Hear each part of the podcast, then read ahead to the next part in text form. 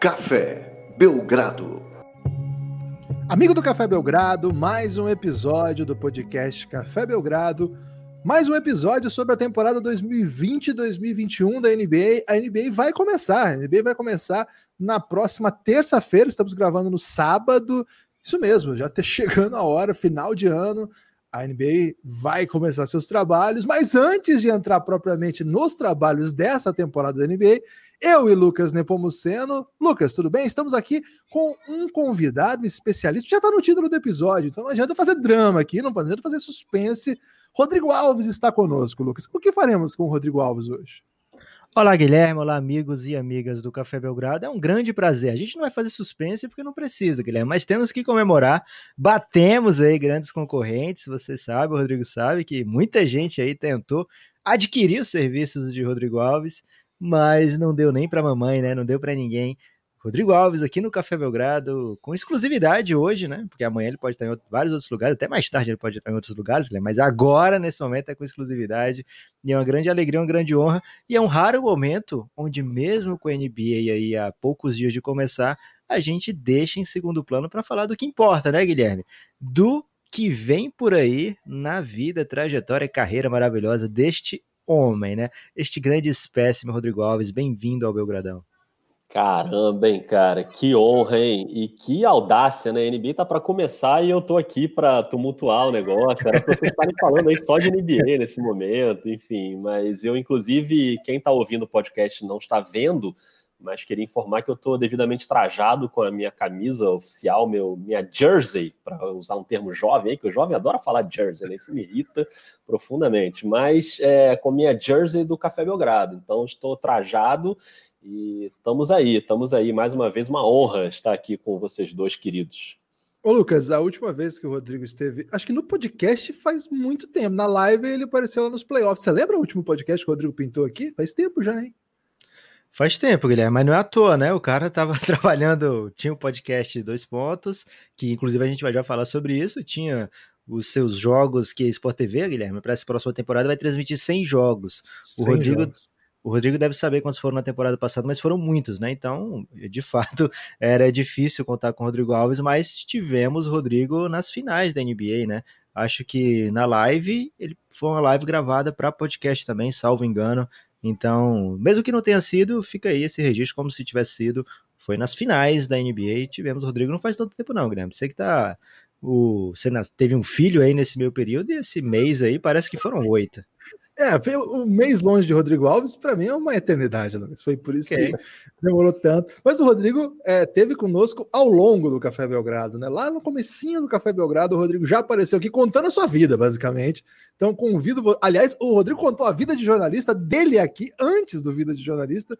Então Verdade. já começa aqui é, a nossa jornada com o Rodrigo no Café Belgrado. Vai lá nesse podcast, chama Varandão da Saudade, que foi o nome que ele mesmo deu. Ele falou durante o podcast: Isso aqui é um Varandão da Saudade, e virou o nome do quadro. Né? Depois fizemos até com outros, né? Fizemos com o Rômulo Mendonça, fizemos. Com o Robin a gente fez? Eu não lembro agora se a gente fez com o Robin. Alfredo Lauria. Alfredão, e... verdade. Não lembro mais, Guilherme. Faz muito tempo, foi no comecinho do Café Belgrado, mas dá para pesquisar, né? Por Varandão. É, só escrever Varandão. É. Provavelmente vai e... aparecer. Nesse episódio, acho que foram dois, né? A gente dividiu em duas partes se não me engano. E o... Um sobre Celtics e um sobre o Varandão. São dois ah, episódios diferentes.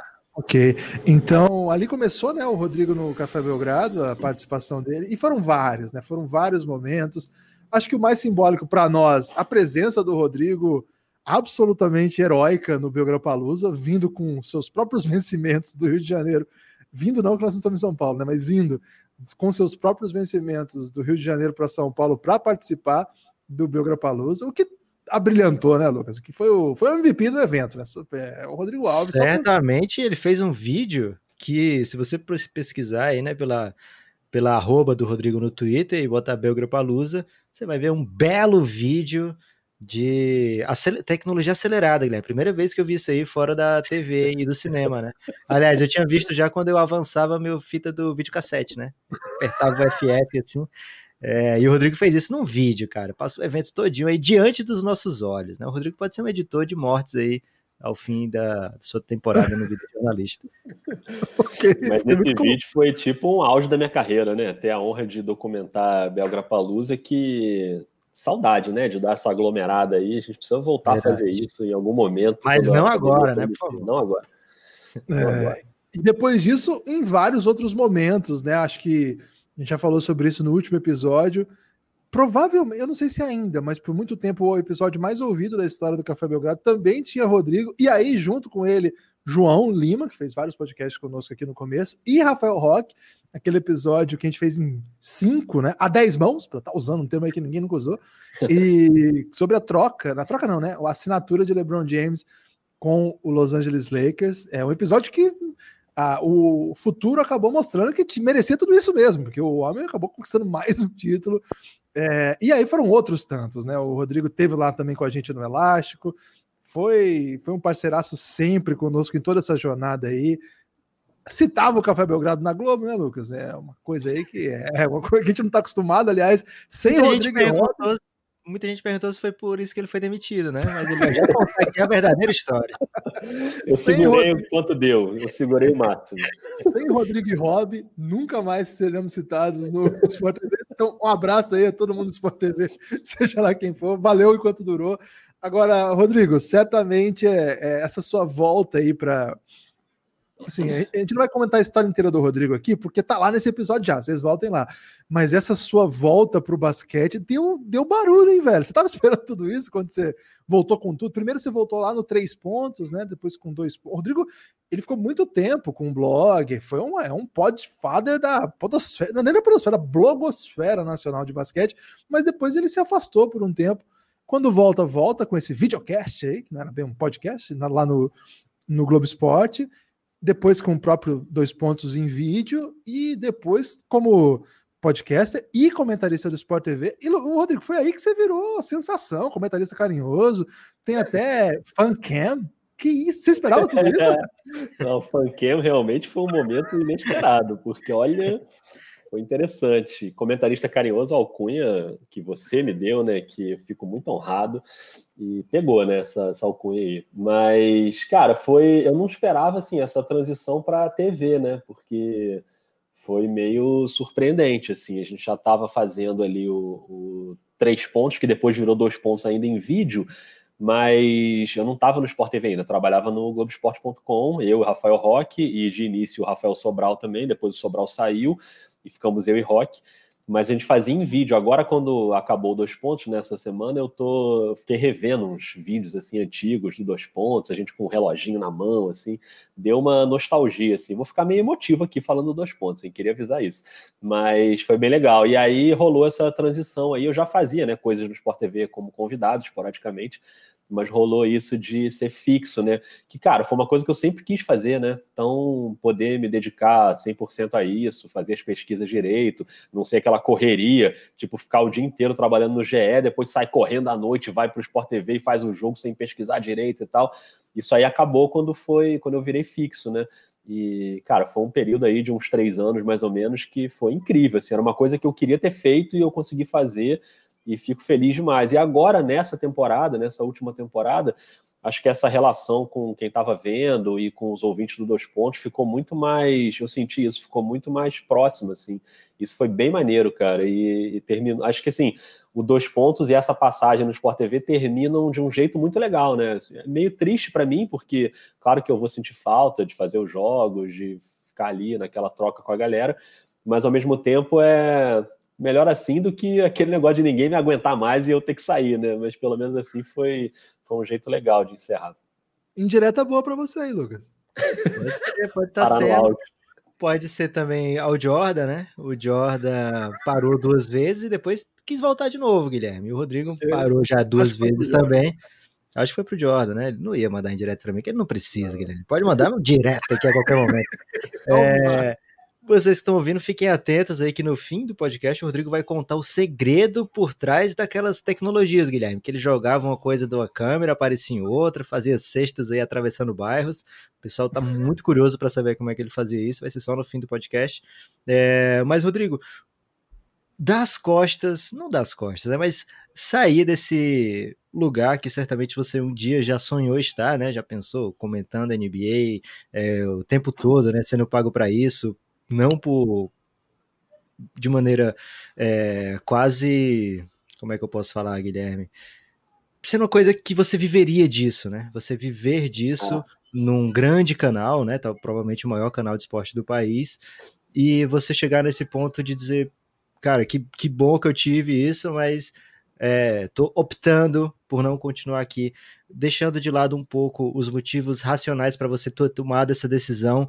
Como é que fica emocionalmente para você virar, não as costas, mas ter que deixar de lado essa parte que faz tanta parte da sua vida, né? Não é tudo da sua vida, como você vai falar daqui a pouco, o que, é que realmente te move, o que, que, que te fez mudar é, de, de carreira nesse momento, ou, ou de, de, priorizar na sua carreira, mas esse lado emocional da sua ligação com o basquete, você que já contou aqui é, das suas viagens, até mesmo suas viagens, você programa também pensando em música, pensando em basquete, e provavelmente não dá para viver da música, né? Você talvez tenha tentado aí e, e falhado, Guilherme. O Jordan também. O Jordan também tentou no beisebol.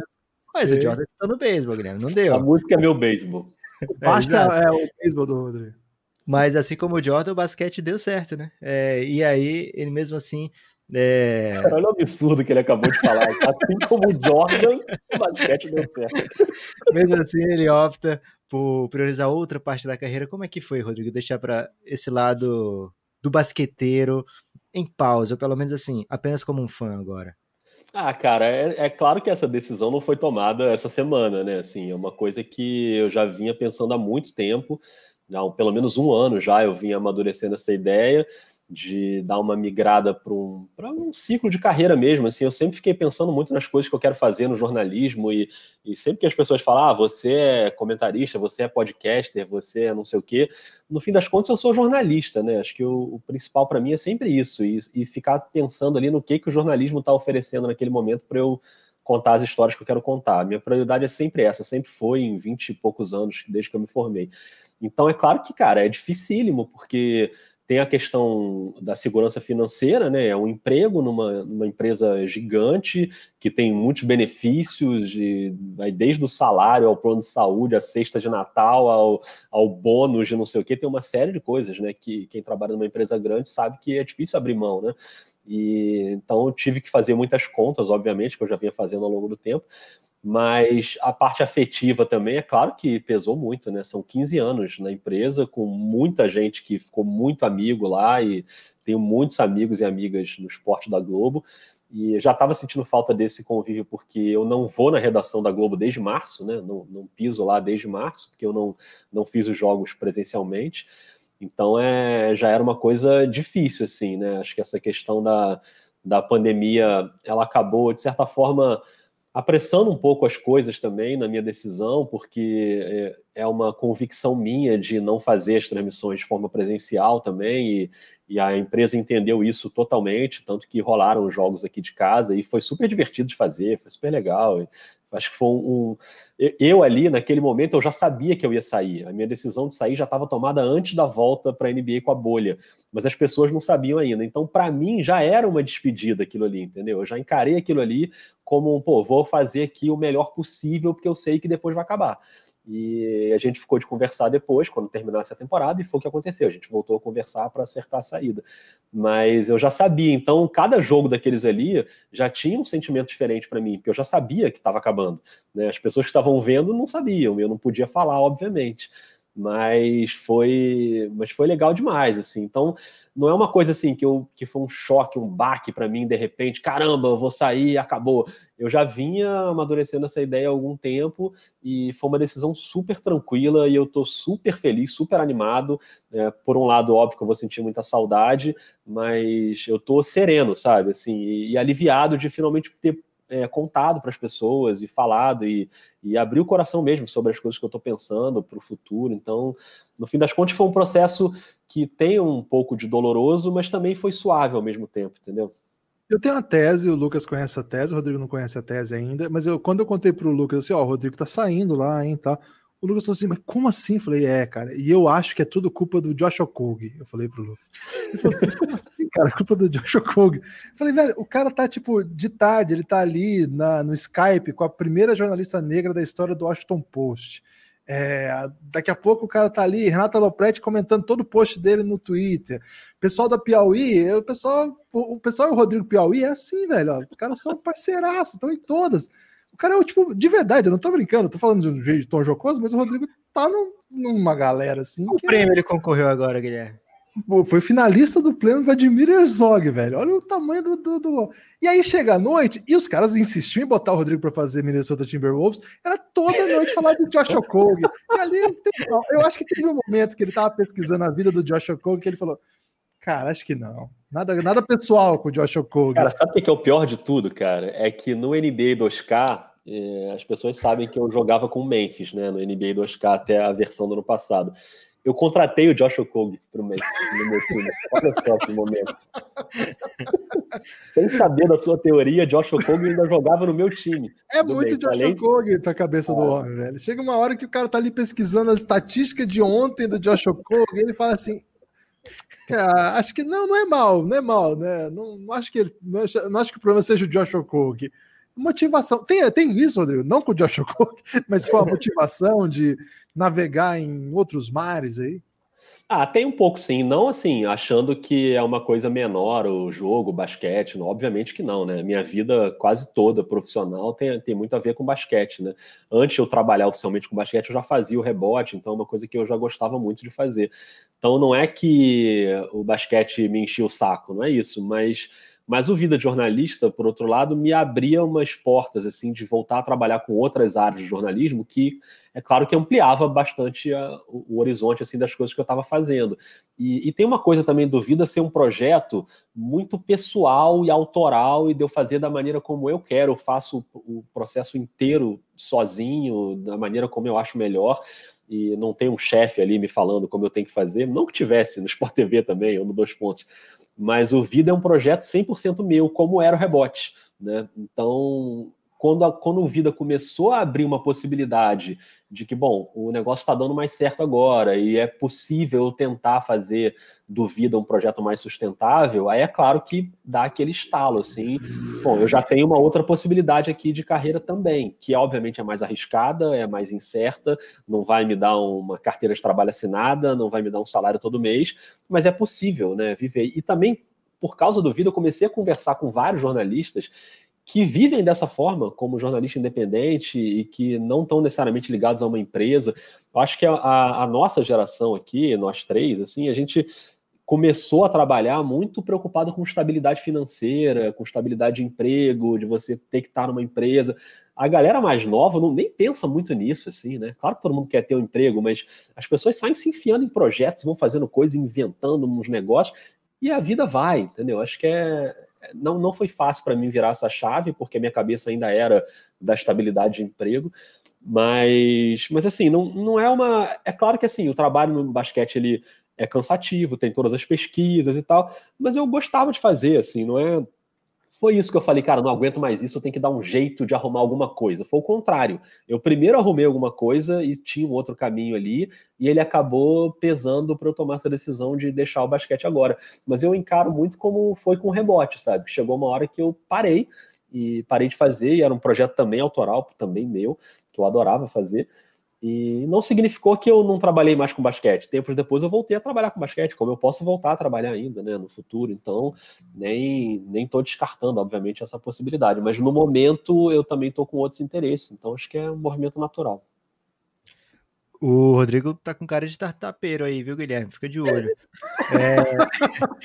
Rodrigo, você tem, lógico, né? Já tem uma grande audiência no Vida, assim, um pessoal muito querido que te segue em qualquer projeto, mas tem muita gente que conhece como Rodrigo Alves do basquete, né? E que não tá preparado para dizer adeus. Muita gente cresceu ouvindo, não aprendi a dizer adeus, né? Um belo clássico aí nacional.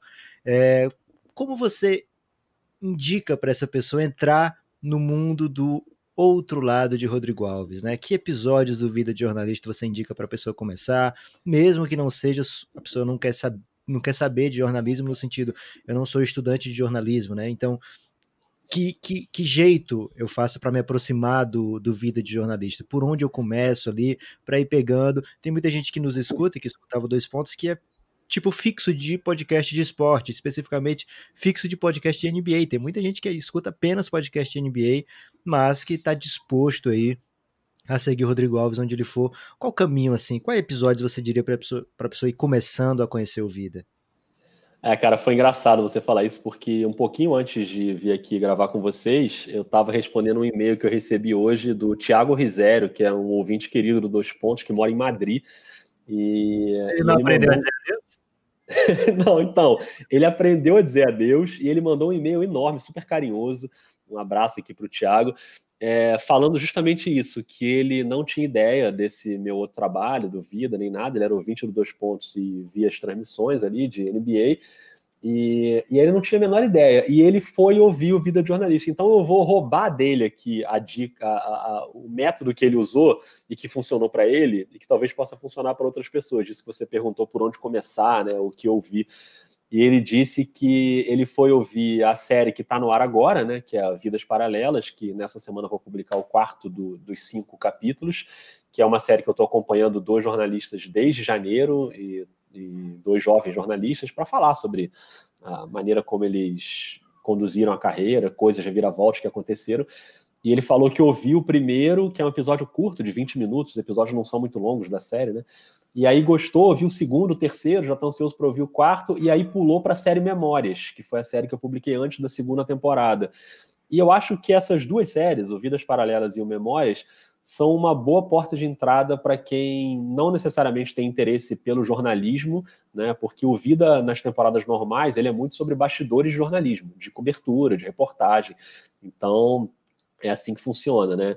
Mas, o, mas essas duas séries, elas vão além do jornalismo, elas são sobre histórias, né? O, o, Memórias é sobre coberturas históricas, então tem Guerra do Vietnã, tem o acidente da Chapecoense, tem o Césio 137, são quase documentários em áudio, e essa série Vidas Paralelas são histórias de duas pessoas, que por acaso são jornalistas, então podia ser outra coisa mas eu acho que são duas portas de entrada aí para quem quiser fazer essa transição. Agora, quem não quiser fazer essa transição, eu acho totalmente normal também, porque tem a galera que tem interesse no basquete mesmo e, e que curte basquete, que não necessariamente vai se interessar por esse outro trabalho. Eu acho que o basquete é uma coisa, o jornalismo é outra. Eu fico feliz de ter gente que vai nas duas, mas também quem não for não tem problema nenhum. Estou super tranquilo e queria aproveitar o fim dessa resposta para mandar um abraço aqui para Rafael Roque, que a gente está gravando esse episódio na live e ele entrou aqui no comentário da live e meteu o seguinte comentário: a gente vira as costas por um minuto e você já está aí, né? Pois é, já estou aqui. assim, não, não, não adianta. O Rock que tá aí numa uma, uma, carreira próspera nos pães, né? Um grande abraço pro Deliciosa Rock. Deliciosa carreira do Rock, Total. velho. Meu Deus. Eu, eu, ainda não acredito que é ele que faz aquele, aqueles pães, não. Enquanto ele não fizer uma live fazendo os pães, eu vou continuar achando que ele comprou pronto. Olha, se é ele que faz, eu não sei, mas que é bom é porque ele já me mandou um e eu já comi um brioche maravilhoso. Cara, então, brioche. Não importa se é ele que faz, o que importa é que o pão existe, qual, qual é real. Você recebeu, cara, um brioche enorme que eu devorei em poucas horas, assim, aquele cara. brioche, sei lá quantas, quantas gramas, mas recomendo muito, sigam lá o Pão Rock no Instagram, ele tá bombando aí nas entregas. Por enquanto as entregas são locais ali no Rio de Janeiro e tal, mas daqui a pouco é negócio de caminhões pegando estrada aí pro Brasil inteiro. Rock, você está convidado para vir aqui na live do Café Belgrado para fazer um pão ao vivo. A gente fica aqui a tarde inteira. o processo de fazer pão demora. Demora mais que uma tarde, cara. Não é assim, não. Velho, tem um canal na Twitch aqui que é só de comida, Guilherme, fazendo comida e nunca vi um, desculpa aí o pessoal do canal, nunca vi nada tão belo como os pães do rock, viu? O pão do rock é um negócio, de, é, o, o, cara é um, é um artesão, né, cara? É mais cara, do que... a última foto que ele postou no Instagram parecia um planeta, o pão dele, aquelas fotos de satélite da NASA, sabe? Cara, um pão lindo, assim, que não dá nem vontade de comer para não estragar o negócio, entendeu? Eu vi nos comentários que foi assim que a NASA enganou a população, foi com o pão do rock, fingiram Acharam logo em Marte. Tem um site, nada, né? O homem não pisou em Marte, foi o pão do rock. Tem esse site mesmo, o homem não pisou, foi.com.br. Acessem aí para quem quiser. Agora, ô, Rodrigo, o Dois Pontos, vocês fizeram um episódio muito emocionante. Aliás, quem não ouviu, Nossa. ouça. É, comovente, eu até diria. E ficou assim, ficamos com. Nós que somos ouvintes dos dois pontos, assim, a gente ficou com a garganta assim. Sabe, quando você dá aquela segurada, porque Cara, é, é assim, a gente que é podcast, é impossível você não se, se identificar, assim, né? Porque vocês têm uma base, tem uma galera que, que assim, comenta sempre. Cara, como é que é isso aí? Pra você... Ah. fala assim, ó, acabou, galera, valeu, tô indo pra outro. É. Cara, pesado, hein? Eu, eu falei isso no episódio, assim, é claro que as transmissões do Sport TV eu vou sentir muita falta, muita coisa maneira, toda a relação com os comentaristas, com o Marcelinho, com os narradores, a parceria com o Everaldo, que mal começou e já terminou, que estava dando super certo e tal. Mas, cara, é, nenhum impacto foi tão pesado para mim quanto o fim do Dois Pontos, assim, porque é a mesma coisa, é um projeto nosso ali, meio do rock, entendeu? Que a gente faz do jeito que a gente quer, e a gente que criou tudo desde o início, desde o período em que era um projeto em vídeo, ele foi crescendo aos poucos. O, a podosfera brasileira já estava com vários podcasts consolidados, como Café Belgrado, por exemplo, Bola Presa, já tinha um monte de podcast super legal quando a gente chegou no formato de podcast. E, e foi um, uma caminhada ali que foi dando várias alegrias para gente e que a gente estava agora nessa reta final aí da última temporada, cara, num momento espetacular, assim, de relação com os ouvintes, o grupo do Telegram, um monte de gente mandando perguntas, as lives que a gente fez na final foram pô, incríveis, assim. E, e, de fato, assim, eu e Rock a gente já sabia, mas a galera que ouve não tinha a menor ideia, né? Então, assim, foi um, aí foi um susto mesmo para eles.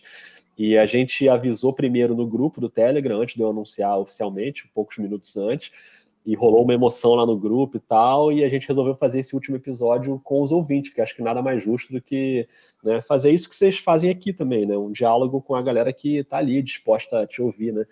E esse episódio foi pesado, viu? Foi, foi divertido, foi engraçado, mas no fim das contas foi duro de fazer, porque vários momentos de emoção, assim. Então, várias pessoas que estão aqui no chat estavam lá também. E, enfim, Rock é um romântico, né? Rock é uma pessoa muito emotiva, então a gente se emocionou bastante ali. Mas acho que foi uma trajetória bem maneira também, cara, bem maneira, e foi, e foi uma decisão bem tranquila também.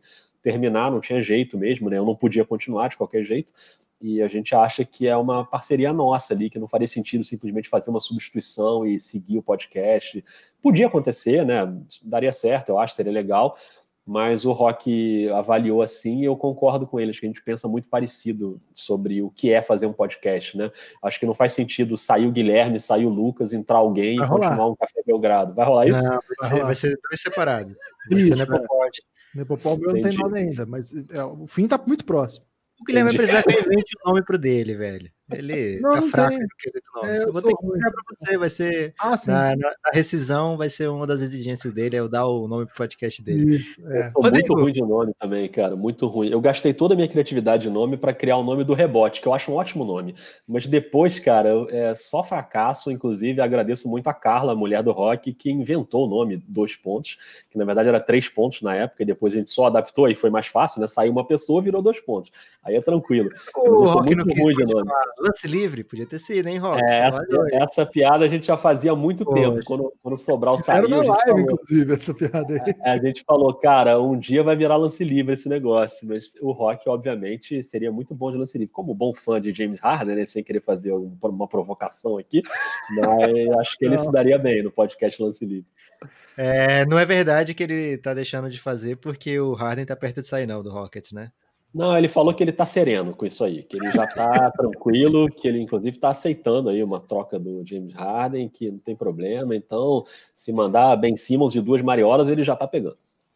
Rodrigo, episódio favorito do Dois Pontos de podcast e o episódio favorito de vídeo. Escolhe aí um filho desse para cada.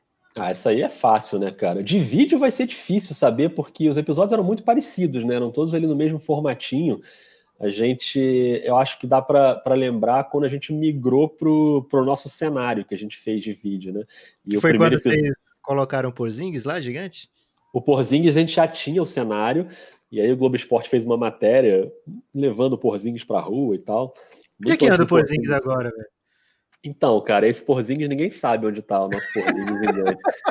Mas o Porzingis começou a me irritar também quando teve o negócio da acusação de estupro lá, então já nem quero mais saber desse Porzingis. Mas ok, naquela época não tinha isso. E aí a gente já tinha ali o cenário, mas aquele cenário a gente montou na raça, né? Eu e Rock ali, com a ajuda do Marquinho, que é o cara do administrativo lá do GE, e a gente foi na gráfica para botar as coisas na parede. Então acho que esse foi um momento marcante. Agora, o episódio mais marcante do podcast Aí eu acho que, cara, é fácil, é o episódio 100, né, que a gente gravou com plateia na loja da NBA, com o Everaldo participando, e, cara, foi uma experiência, assim, incrível, né? O Dois Pontos tem vários episódios que estão no coração, os episódios da madrugada, né? Esse que a gente gravou junto com a, com a ida do LeBron para o Lakers, depois a gente gravou episódio na madrugada sobre a saída do Kawhi para o Clippers, o Anthony Davis para o Lakers, episódio que eu tinha que sair daqui de casa às quatro da manhã para ir na redação publicar, porque não tinha publicação remota. Esses foram muito legais, mas o episódio 100 com plateia e, e, o Rock lembrou isso na live também, que foi super simbólico, porque foi tipo uma semana antes da pandemia desembarcar, sabe? Então, assim, era a última possibilidade de aglomeração. Depois a gente não pôde mais fazer esse tipo de coisa. Então, foi também uma despedida pré-pandemia, e foi no dia da estreia do Everaldo no Sport TV. Ele foi super generoso também de, de participar lá com a gente. Então, esse a gente não vai esquecer nunca, cara. Esse foi demais. Estão é, disponíveis aí na, na, na, O arquivo vai ficar lá, né, Rodrigo? Vocês vão vai tirar ficar, vai ficar. Quer dizer, eu não sei se vão tirar um dia, mas por enquanto tá lá. Não, fala isso não. Então já baixa aí, galera. Já baixa, faz esse MP3 aí, depois joga no For Shared ou no Eu Torrent. tenho todos os episódios dos dois pontos guardados na pastinha aqui, desde o primeiro. Agora o jovem tá colocando no X vídeos, Guilherme, que aí é mais difícil de derrubar. que dito, hein? ok. É, ô, Lucas, o, o Twitter do, do NBA 2 Pontos continua existindo. Tô, tô mapeando lá. É o você ou é o Rock, Rodrigo, que, que ficam um alimentando? Quem nunca vai dono... saber? Ô, Guilherme, não pergunta isso não, velho. A graça é não saber quem twitta. Ah, é? Não sei, Inclusive, velho. isso tá na bio, né? A gente fala, jamais saberão quem está tweetando. Só que há muito tempo todo mundo já sabe que é o Rock que twitta. Olha uns salários de NBA lá. Eu não é o Rodrigo, velho. O Rock é o dono do Twitter há muito tempo. Há muito tempo. Agora, o grupo vocês vão continuar também, né? Que é uma, uma coisa é, legal. A gente está armando umas presepadas aí no grupo, entendeu? Porque o grupo foi uma criação do Daniel Mitchell, nosso querido ouvinte de Fortaleza, que participa das lives deitado na rede, é maravilhoso. Mas ele, ele criou o um grupo de ouvintes. A gente já tinha o contato no Dois Pontos, né, para as pessoas mandarem perguntas, mas ele criou um grupo no Telegram. E e aí, cara, hoje está com quase 300 pessoas lá o grupo. E a gente está lá também. E a gente vai armar umas presepadas, tipo gravar um mini episódio de três minutos e soltar lá para a galera. Então, estou dando uns spoilers aqui que a gente pode, de repente, mandar uns áudios de vez em quando. Então, de, de alguma forma, a gente ainda está ali junto com a galera, entendeu? É, mas é, vocês estão aceitando membros desses grupos ainda ou acabou? É, só quem tá lá tá, tá, fechou a porta agora? Não, tá totalmente aberto, totalmente aberto. Telegram.me barra ouvintes dois pontos. O dois é o número dois, né? Então quem quiser entrar é só entrar lá direto. Então tá aí, a galera pode lá, lá não tem hacker, tá? Lá não é tranquilo, Telegram, as pessoas estão Ele é, mas tá aberto agora, né? O hacker pode entrar agora. Ele pode entrar, mas, mas é aí ele vai falar hacker aqui, você já fica ligeiro que aí você, ele já avisa antes, né? É, esse é o hacker é sempre educado, né? O hacker do Telegram ele avisa que tá lá Isso. já. Rodrigo, a gente tá. A gente vai fazer esse preview da NBA aqui, mas é sem o Rodrigo Alves. Essa é a, a, a questão que a gente não contou para a população, né, Lucas? Porque a gente tem que deixar o homem em paz, né? Vamos falar a verdade. Ele já fechou. Se a gente falasse, Guilherme, ninguém escorrega sub nenhuma, né? É, Você que tem Amazon né? tá Prime, tá ouvindo, né? Lógico, né? Você que tem Amazon Prime aí, pode escorregar sub de tirando dinheiro do bolso do Bessas e passando pro Belgradão. E aí a chance aí da gente enganar a população trazendo o Rodrigo e colocar dizendo, ó, oh, vai ser junto. Mas a gente não disse a verdade inteira, né? Que é o grande segredo aí do jornalismo, né, Rodrigo? Por aí. É entregar é... um pouquinho. Mas, Rodrigo, Aí você não vai escapar dessa, não. Quer dizer, você pode até escapar que você faz o que quiser aqui. Mas você tem algum hot take aí pra essa temporada? Alguma. Alguma call sua aí que pode ser tão absurda que a gente leva aqui na piada, mas no fundo você acredita, algo desse sentido aí? É, eu, na verdade, eu não sei se eu acredito, mas eu tô querendo acreditar, e aí eu vou me inspirar São campeão, no... sabia. É, não sei se é exatamente isso, mas eu vou me inspirar aqui no comentário do Espantalho, que estava no chat da live também, que falando aqui do Atlanta Hawks, e eu eu adotei o Atlanta Hawks como meu novo time do videogame, né? Que era o Memphis. Eu abandonei aí Jamoran, JJJ, Brandon Clark e companhia, e todos os outros que não são do Memphis, mas que estavam no meu time. O Kog. É, eu tô achando que tem um padrão aí mesmo, Guilherme. Tinha o Kog lá e ele abandonou, velho. É Olha isso, é isso. E agora eu abracei o Atlanta. E não fiz nenhuma mudança ainda no Atlanta. Tô jogando com o Atlanta real da temporada e Trae Young tá destruindo minha, no meu início de temporada. E, e aí eu, eu sou muito ingênuo, porque eu já tô achando que o Atlanta vai destruir na temporada também. Então é claro que eu acho que todo mundo acha que o Atlanta vai ser um time divertido de ver. É, a formação titular defensivamente não é das mais animadoras, com Trae Young, Bogdanovic, Galinari, enfim. Mas o banco é, né? O banco tem boas peças de defesa ali, inclusive Chris Dunn está jogando muito tempo no meu time. Mas eu não sei, cara. Eu tô achando que o Atlanta vai arrumar alguma presepada aí nessa temporada, sabia? Não, não, não vou dizer ser campeão do leste, mas eu acho que pode ser um time que pode surpreender e ir lá para as cabeças. Agora eu posso fazer essas previsões aqui que vocês não vão poder me cobrar mesmo depois, então é isso. Rodrigo, muito obrigado pela sua participação aqui no Belgradão. Foi um prazer enorme te receber. É, tá, as portas estão abertas, você sabe disso, não precisa nem falar. E a gente tá aí para contigo nessa jornada aí. Vida de jornalista cada vez mais forte. Quem não ouviu ainda, por favor, corra lá. Siga nas redes sociais também. Não, o Rodrigo disse que não queria, não. Ele falou: basquete é basquete, jornalismo é jornalismo. não quero vocês. Eu lembro dele dizendo isso aí. e, cara, você sabe, né? A torcida nossa é mais que torcida, né? Camaradagem estão aí. Você foi um parceiraço sempre pro Belgradão. Muita, muita gente mesmo chegou até a gente por sua culpa. Muita gente, assim, olha, ouvi lá no Dois Pontos, ouvi na transmissão do Sport TV. Então, de fato, assim, a gente deve muito a você, sobretudo, assim, deve muito por conta disso, mas também a camaradagem de sempre. Então, pra gente, é, a gente leva na, na, na esportiva porque a gente quer o seu melhor. Mas bateu, né, Lucas? Bateu aquela bad, né? Bateu e, assim, muitas vezes as pessoas nos tratam como jornalista, né? Ele já foi até anunciado na NBA como um jornalista brasileiro, né? É, então, assim, a, a, referência que eu tenho mesmo, e, assim, e mesmo não sendo longe de ser jornalista, né, eu tento absorver muito do que o Rodrigo faz para até poder não, não passar vergonha, né? Porque a gente acabou se metendo no meio aqui que acaba enganando as pessoas, como eu acabei de dizer, como se fosse um jornalista, não sou, mas a ética, o trabalho do Rodrigo é sempre um norte. E fora isso tudo que você falou, Guilherme, de trazer, de ajudar o Belgradão de diversas maneiras, mas ainda de outras sem que ele nem sabe, que ele nem sonha. Então, um grande obrigado aqui, Rodrigo, e como o Guilherme falou, portas e microfones abertos sempre para você. Você é de casa aqui. Enquanto tiver, né? Porque a gente tá perto de separar também. É. Aí vai, bom, vai ter que guarda compartilhada, né? eu fico um fim de semana com um, fim de semana com outro, não tem problema.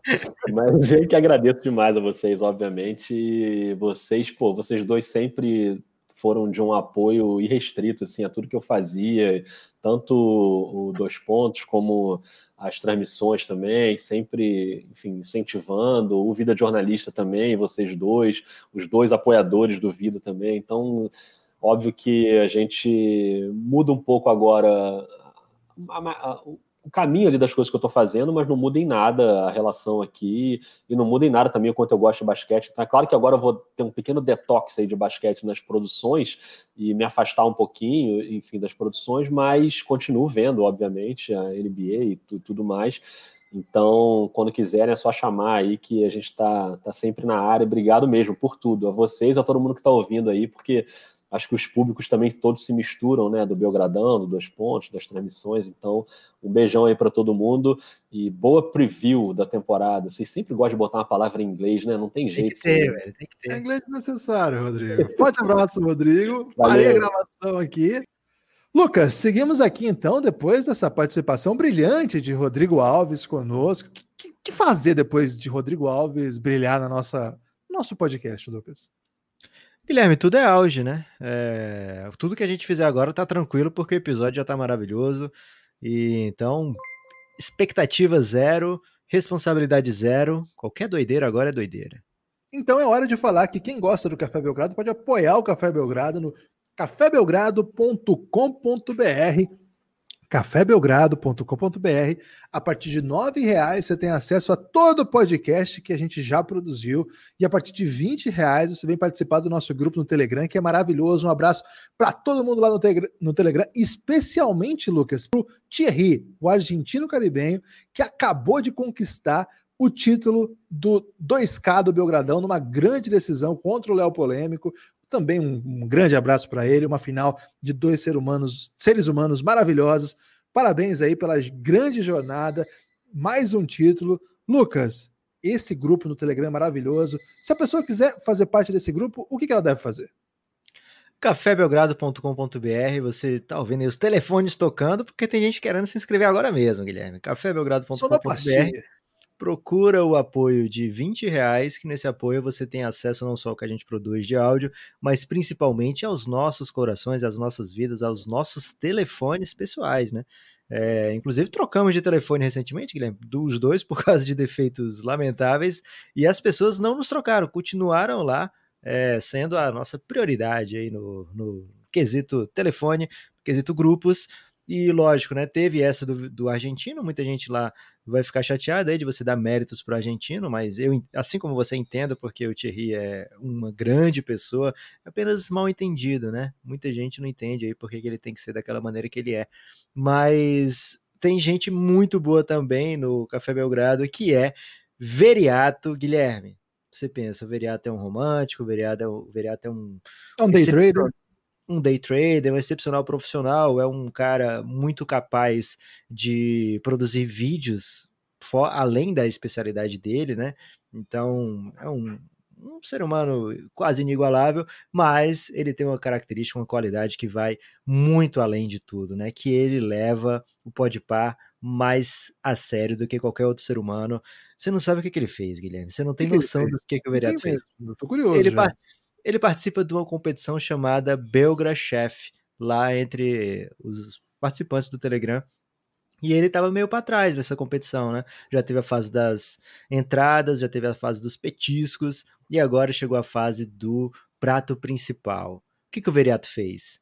O que ele fez? Ele, há um mês atrás, pediu a Sabrina, até então sua namorada, em casamento, se tornando assim sua noiva, simplesmente para ter oportunidade de produzir um prato especial para essa noite e usar esse prato com o nome ah, The, Ring, The Ringer, que aí ele fez um paralelo entre o prato que ele produziu, o título do LeBron James que garantiu o anel e o próprio anel de noivado que ele deu para Sabrina.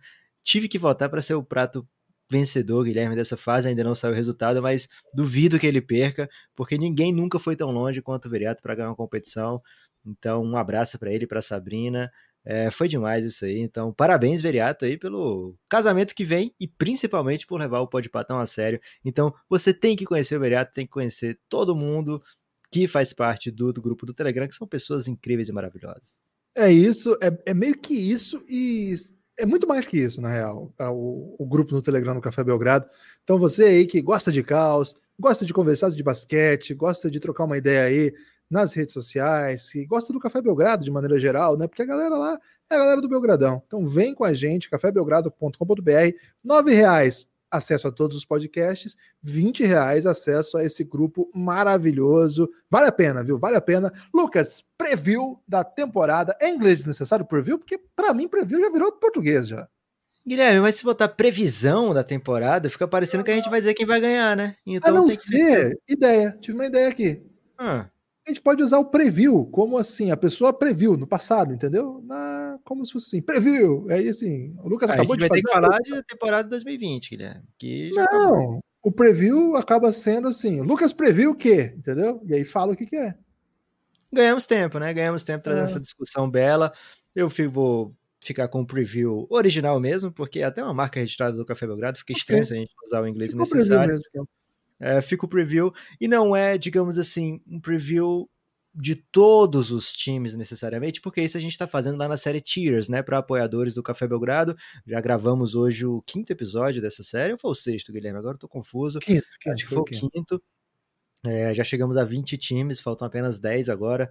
É, então não é esse tipo de preview, mas de o que a gente destaca, né? O que a gente tem de destaque para essa temporada, o que a gente imagina que são coisas que qualquer pessoa, Guilherme, que a pessoa até o, o mais casual deve saber, deve entrar atento nessa temporada. Eu queria começar, Guilherme, falando de três coisas novas e até então exclusivas para essa temporada. Pode ser assim? Novas e exclusivas? Novas e exclusivas. Já tô curioso, Lucas. Quais seriam as coisas novas e exclusivas? Uma coisa que é muito nova e espero que é exclusiva para essa temporada, mas também se se tornar depois corriqueiro não seria uma péssima mudança. Teremos 72 jogos ao invés dos 82 jogos de sempre, né? A temporada está começando agora dia 22 de dezembro.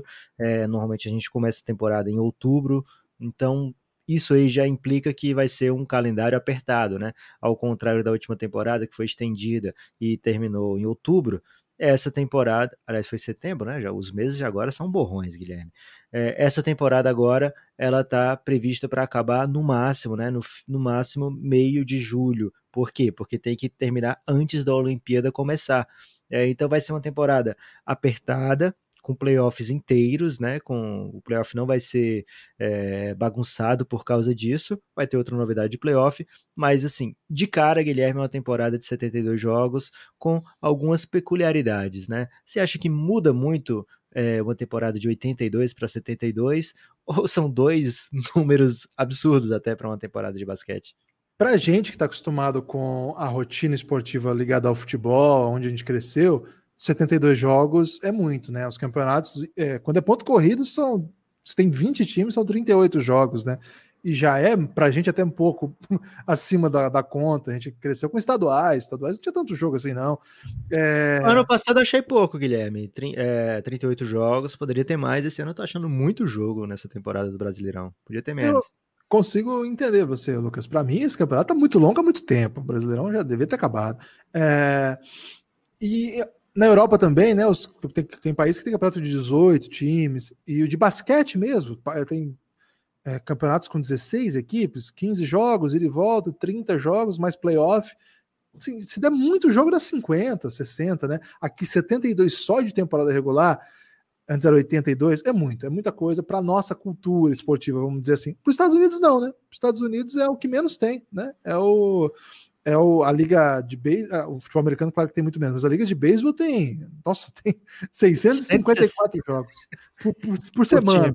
É, e tem dia que eles jogam três jogos no mesmo dia, pode acontecer isso aí. É, NFL não, né? NFL é um por semana só.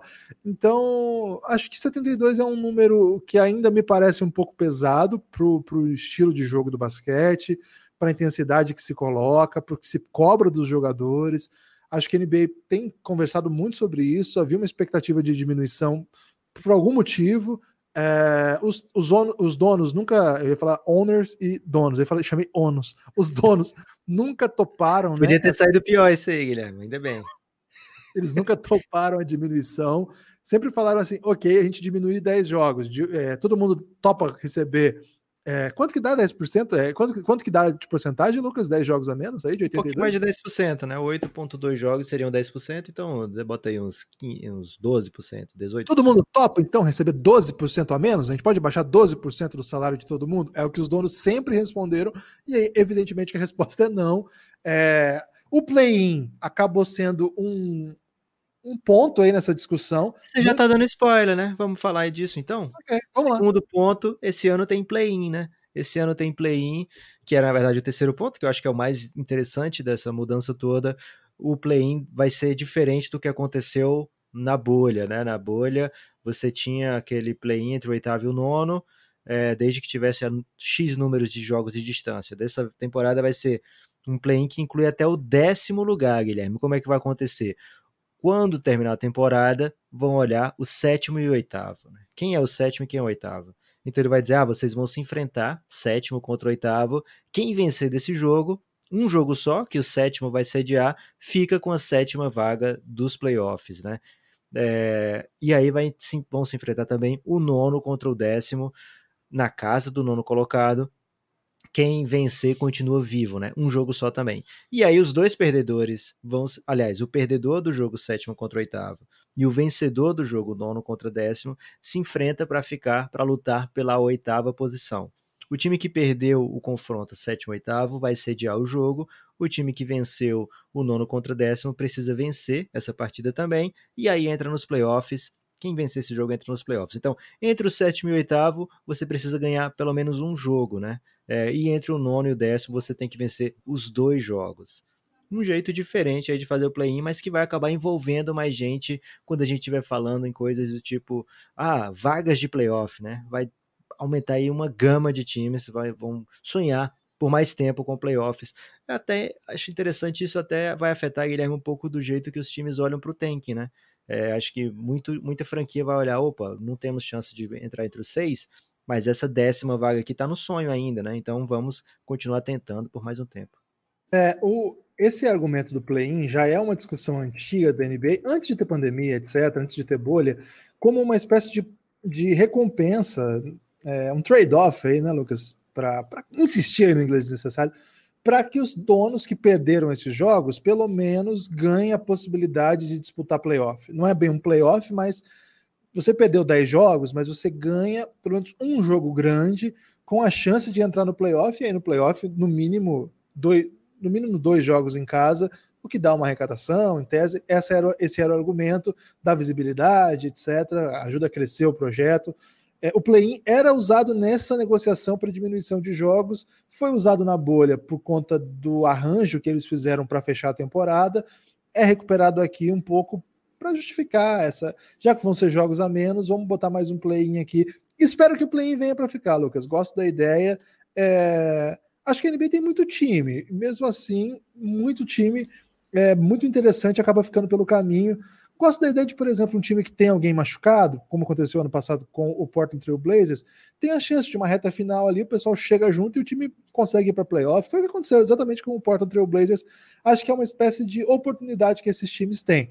Não acho que isso muda a história de muita coisa, não, como a gente acabou de ver acontecendo, né? O time chegou é, muito bem, mas mesmo assim tomou um 4 a 1 ali do Lakers e beleza, foi uma bela jornada, mas foi isso mesmo. Acho que time que é campeão costuma ir bem a temporada toda, né? Não sei se acontece alguma coisa assim, uma super estrela volta e muda o time de patamar absurdamente, assim, que a gente não viu ainda. Não sei, tô, tô pronto aí para as novidades, Lucas. Gosto do play-in, gosto da temporada menor, tô animado para essas coisas assim. A outra coisa que eu acho que você vai gostar, Guilherme, é a ausência de All-Star Game, né? Vai ter Adorei. o All-Star Break, vai ter ainda pausa, dessa vez de cinco dias, né? Então não vai ter o jogo, não vai ter aqueles concursos de habilidades, não vai ter concurso de enterrada, mas é, vai ter o break, né? Aquele momento de, pelo menos de descanso, de repensar para onde é que está indo a temporada. Então isso aí vai ter, mas não vai ter o evento, né? Então é uma mudança exclusiva para essa temporada. Acho que serão nomeados os All-Stars também, é uma coisa importante para currículo, né, de jogadores, às vezes até para contrato, então isso aí não deve ser mudado, mas o evento não vai ter é... Muita gente vai ficar triste, Guilherme. Eu até gostei do ano passado, né? Aquele novo modelo, mas tudo bem. É uma coisa que dá para viver sem. Vai ser entre 5 e 10 de março o break. E uma novidade, né? A trade deadline volta para depois do All-Star Weekend, né? Antigamente, é, antigamente era depois, então muitos times usavam aquela parada ali para é, intensificar as negociações e logo depois vinha a trade deadline. Recentemente a NBA trouxe para antes do All-Star Weekend a trade deadline e agora volta para depois, especificamente dia 25 de março. Já falamos aí a NBA homenageando essa rua que é o símbolo do comércio de São Paulo e agora vai ser também a data do comércio da NBA. Tivemos belos momentos lá, né, Lucas? Na 25 de março, sim. Não foi? Adquiri... Estivemos adquirindo aí, inclusive, microfones de lapela, né? Que rapidamente acabaram se deteriorando. Eu lembro Mas... que você ficou muito em choque com o pessoal vendendo aquelas armas de dar choque, inclusive choque mesmo. Eu lembro que você olhou para mim. Pô, velho, ali é muito perigoso aquilo ali, né? Uns, uns tasers, não sei bem explicar aquilo ali, mas era facilmente adquirido ali. Fiquei em choque, Guilherme. É podia ter adquirido um ali, né? Para um momento aí de uma discussão mais áspera com você de repente no futuro. Está bem guarnecido. Foi no Belgradão in the House isso, né? Foi no Belgradão in the House. Saudades, inclusive, de aglomerar na 25 de março com você, Guilherme. É... Partindo para o próximo tema, Guilherme, que são agora rumores deliciosos. Cara, todo ano a gente vê aliás, todo ano a gente espera, ah, agora a NBA vai se aquietar, né? Agora não tem, não vejo mais nada tão próximo de acontecer, e aí de repente o Kyrie pede uma troca, de repente o Duran não quer mais ficar no Golden State Warriors, de repente o LeBron troca de, de cidade, e mais uma vez, né, a gente chegou nessa off-season pensando vai ser uma off-season mais parada, e de repente caos completo e absoluto em Houston, né?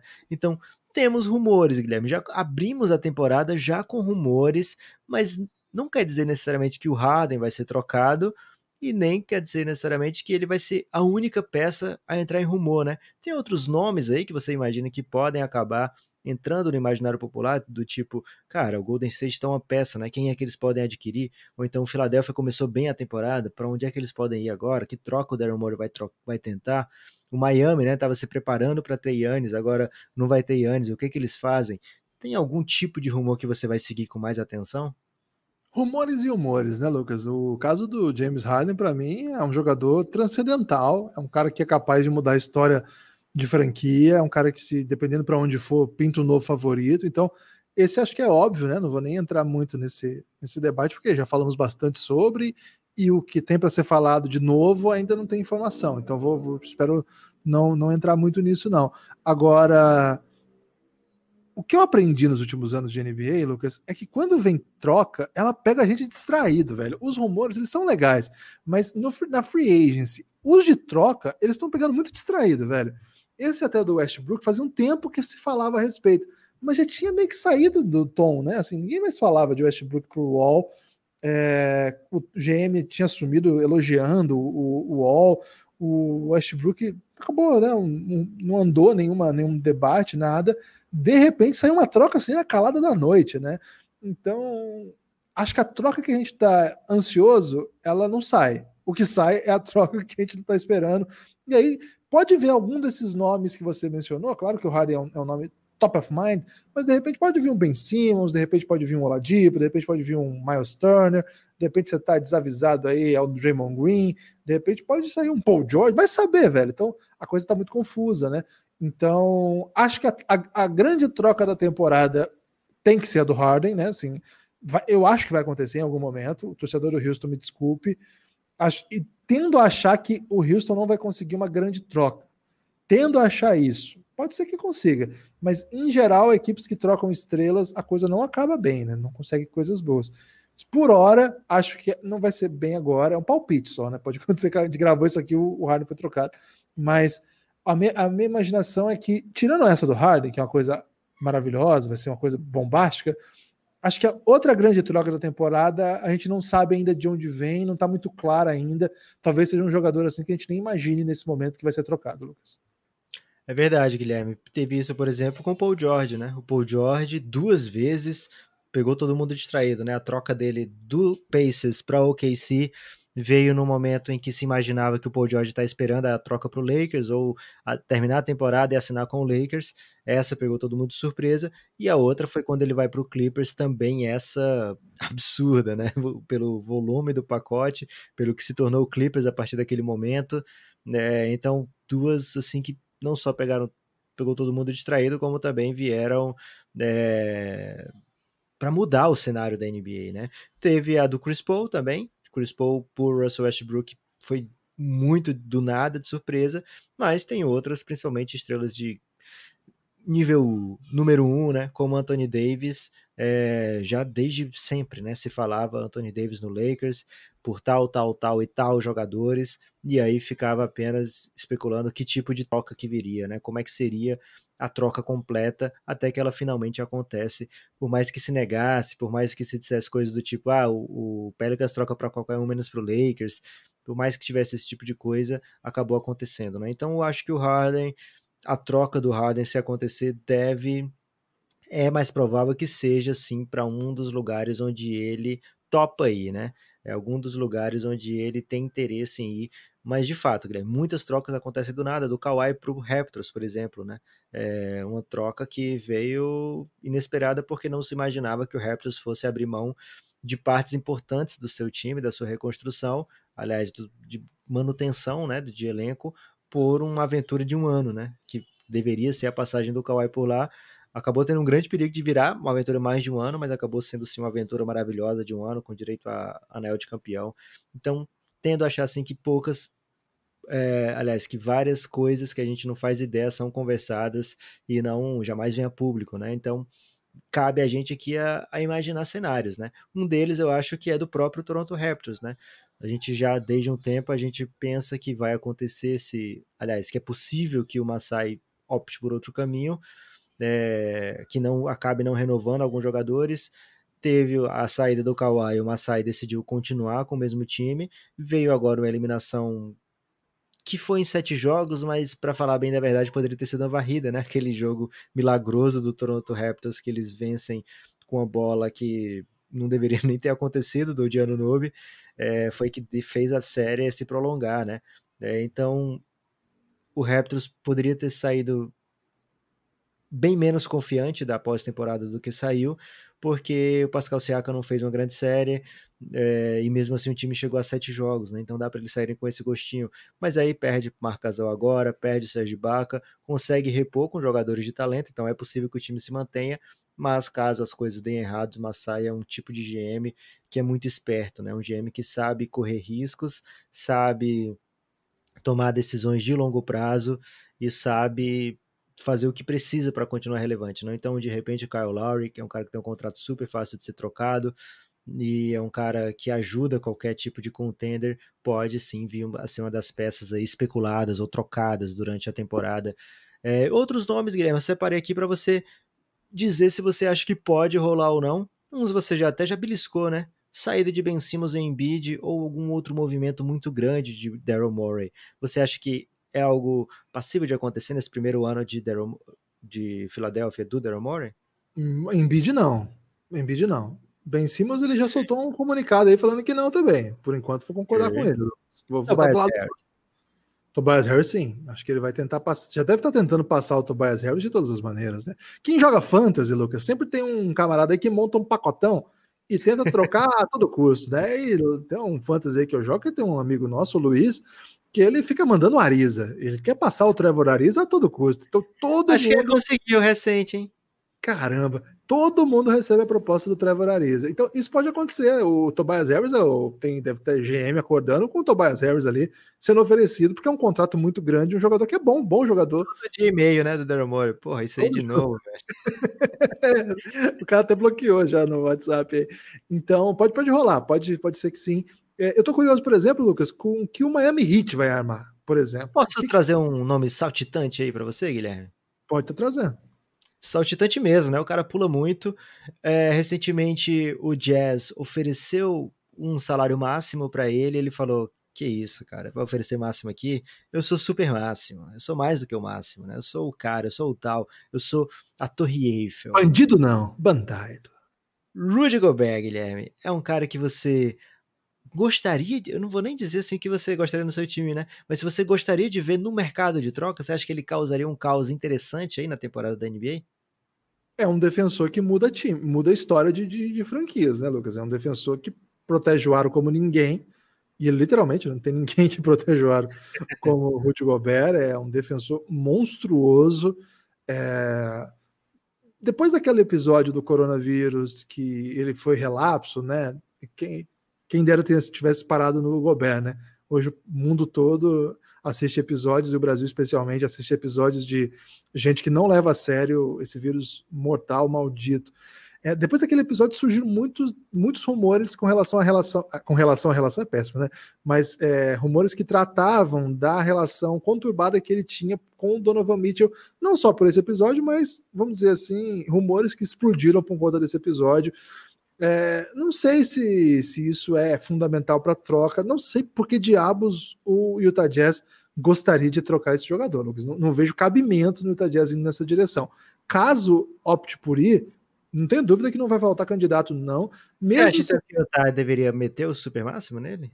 Tem que dar, velho. Todo mundo paga. O que, que você vai fazer? Vai, vai pagar. Você tem que ser competitivo. O que você vai fazer? Jogar com o John Morgan? Jogar com o Bradley, lá, como é que é o nome do pivô que eles trouxeram esse ano? Trouxeram outro ainda. É, não dá. Você tem que. Você tem que. É o preço da NBA. A NBA acontece o tempo todo. Aconteceu, por exemplo, com o Middleton. Você tem que pagar o Middleton. Agora, tá todo mundo surpreso porque pagaram o do Paul George. Cara, tem que pagar. Se você não paga, outro time vai pagar, você vai perder esse jogador. Não vejo por como o Utah Jazz vai fazer, vai em outra direção. Seria uma mudança estrutural, um time que depende do Gobert defensivamente, é montado para isso. Tem bons defensores, mas é montado a partir da qualidade de proteção de área do Gobert. O Gobert não é um bom jogador ofensivamente, mas também não passa vergonha, porque ele é um bom ring runner aí, né? Pode enterrar, pode pegar a ponte aérea. Não cria muito de costa para cesta, mas quem que cria? O Jokic. É o único jogador de poste baixo que eu confio na NBA. Não sei se tem, deve ter, tô, tô, tô exagerando. Mas assim, é um jogador que, que tem que estar tá em quadra. É, e assim, hoje os pivôs da NBA, eles recebem muito pouco. Você pagar um super máximo no pivô é uma coisa um pouco. Mas esse é um tipo de pivô que muda seu time de lugar, muda seu time de patamar.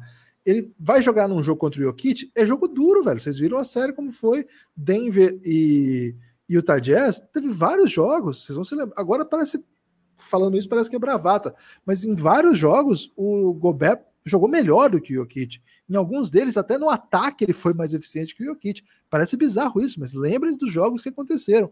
E o Jazz ficou muito. Aliás, ficou a uma bola, né? A bola bateu no aro, de eliminar esse grandíssimo time do Denver Nuggets.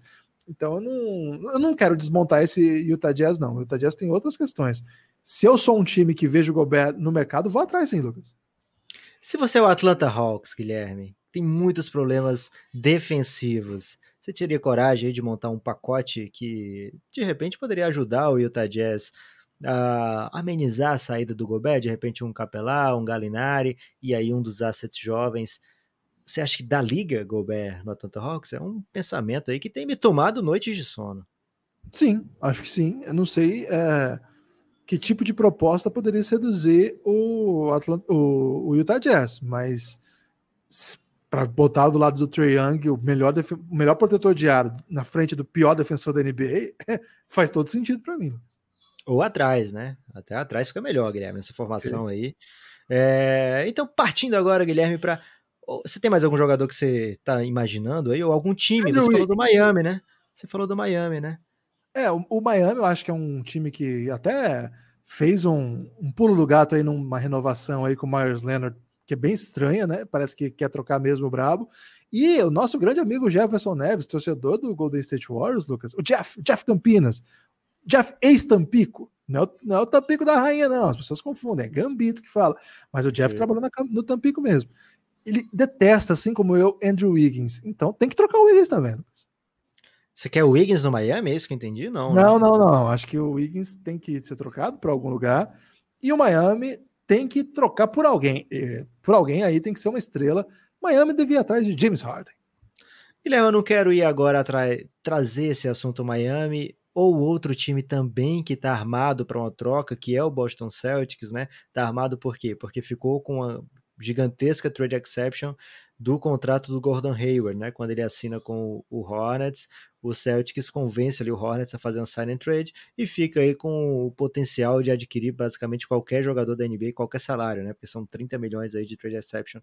É, então, não quero meter eles agora porque eles vão aparecer um pouco mais à frente.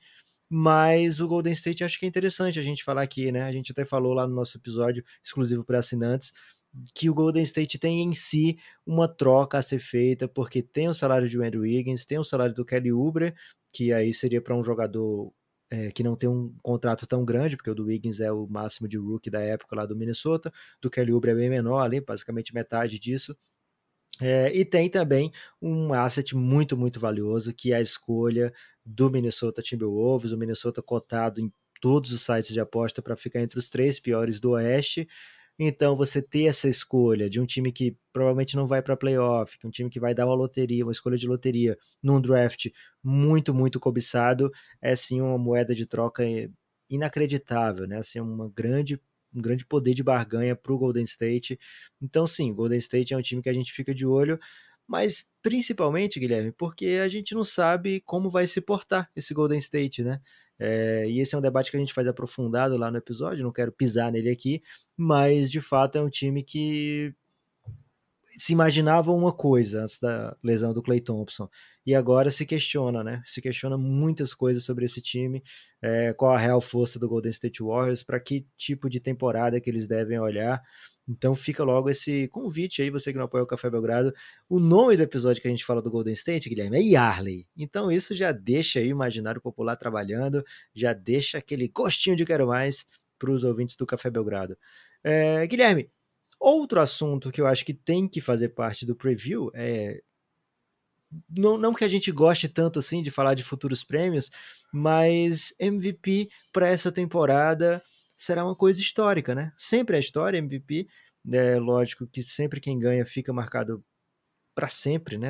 É uma coisa óbvia, o grande prêmio da NBA, é um prêmio que demonstra sim qualidade, né? Você não vê na história nenhum MVP que não seja um jogador de muita, muita qualidade.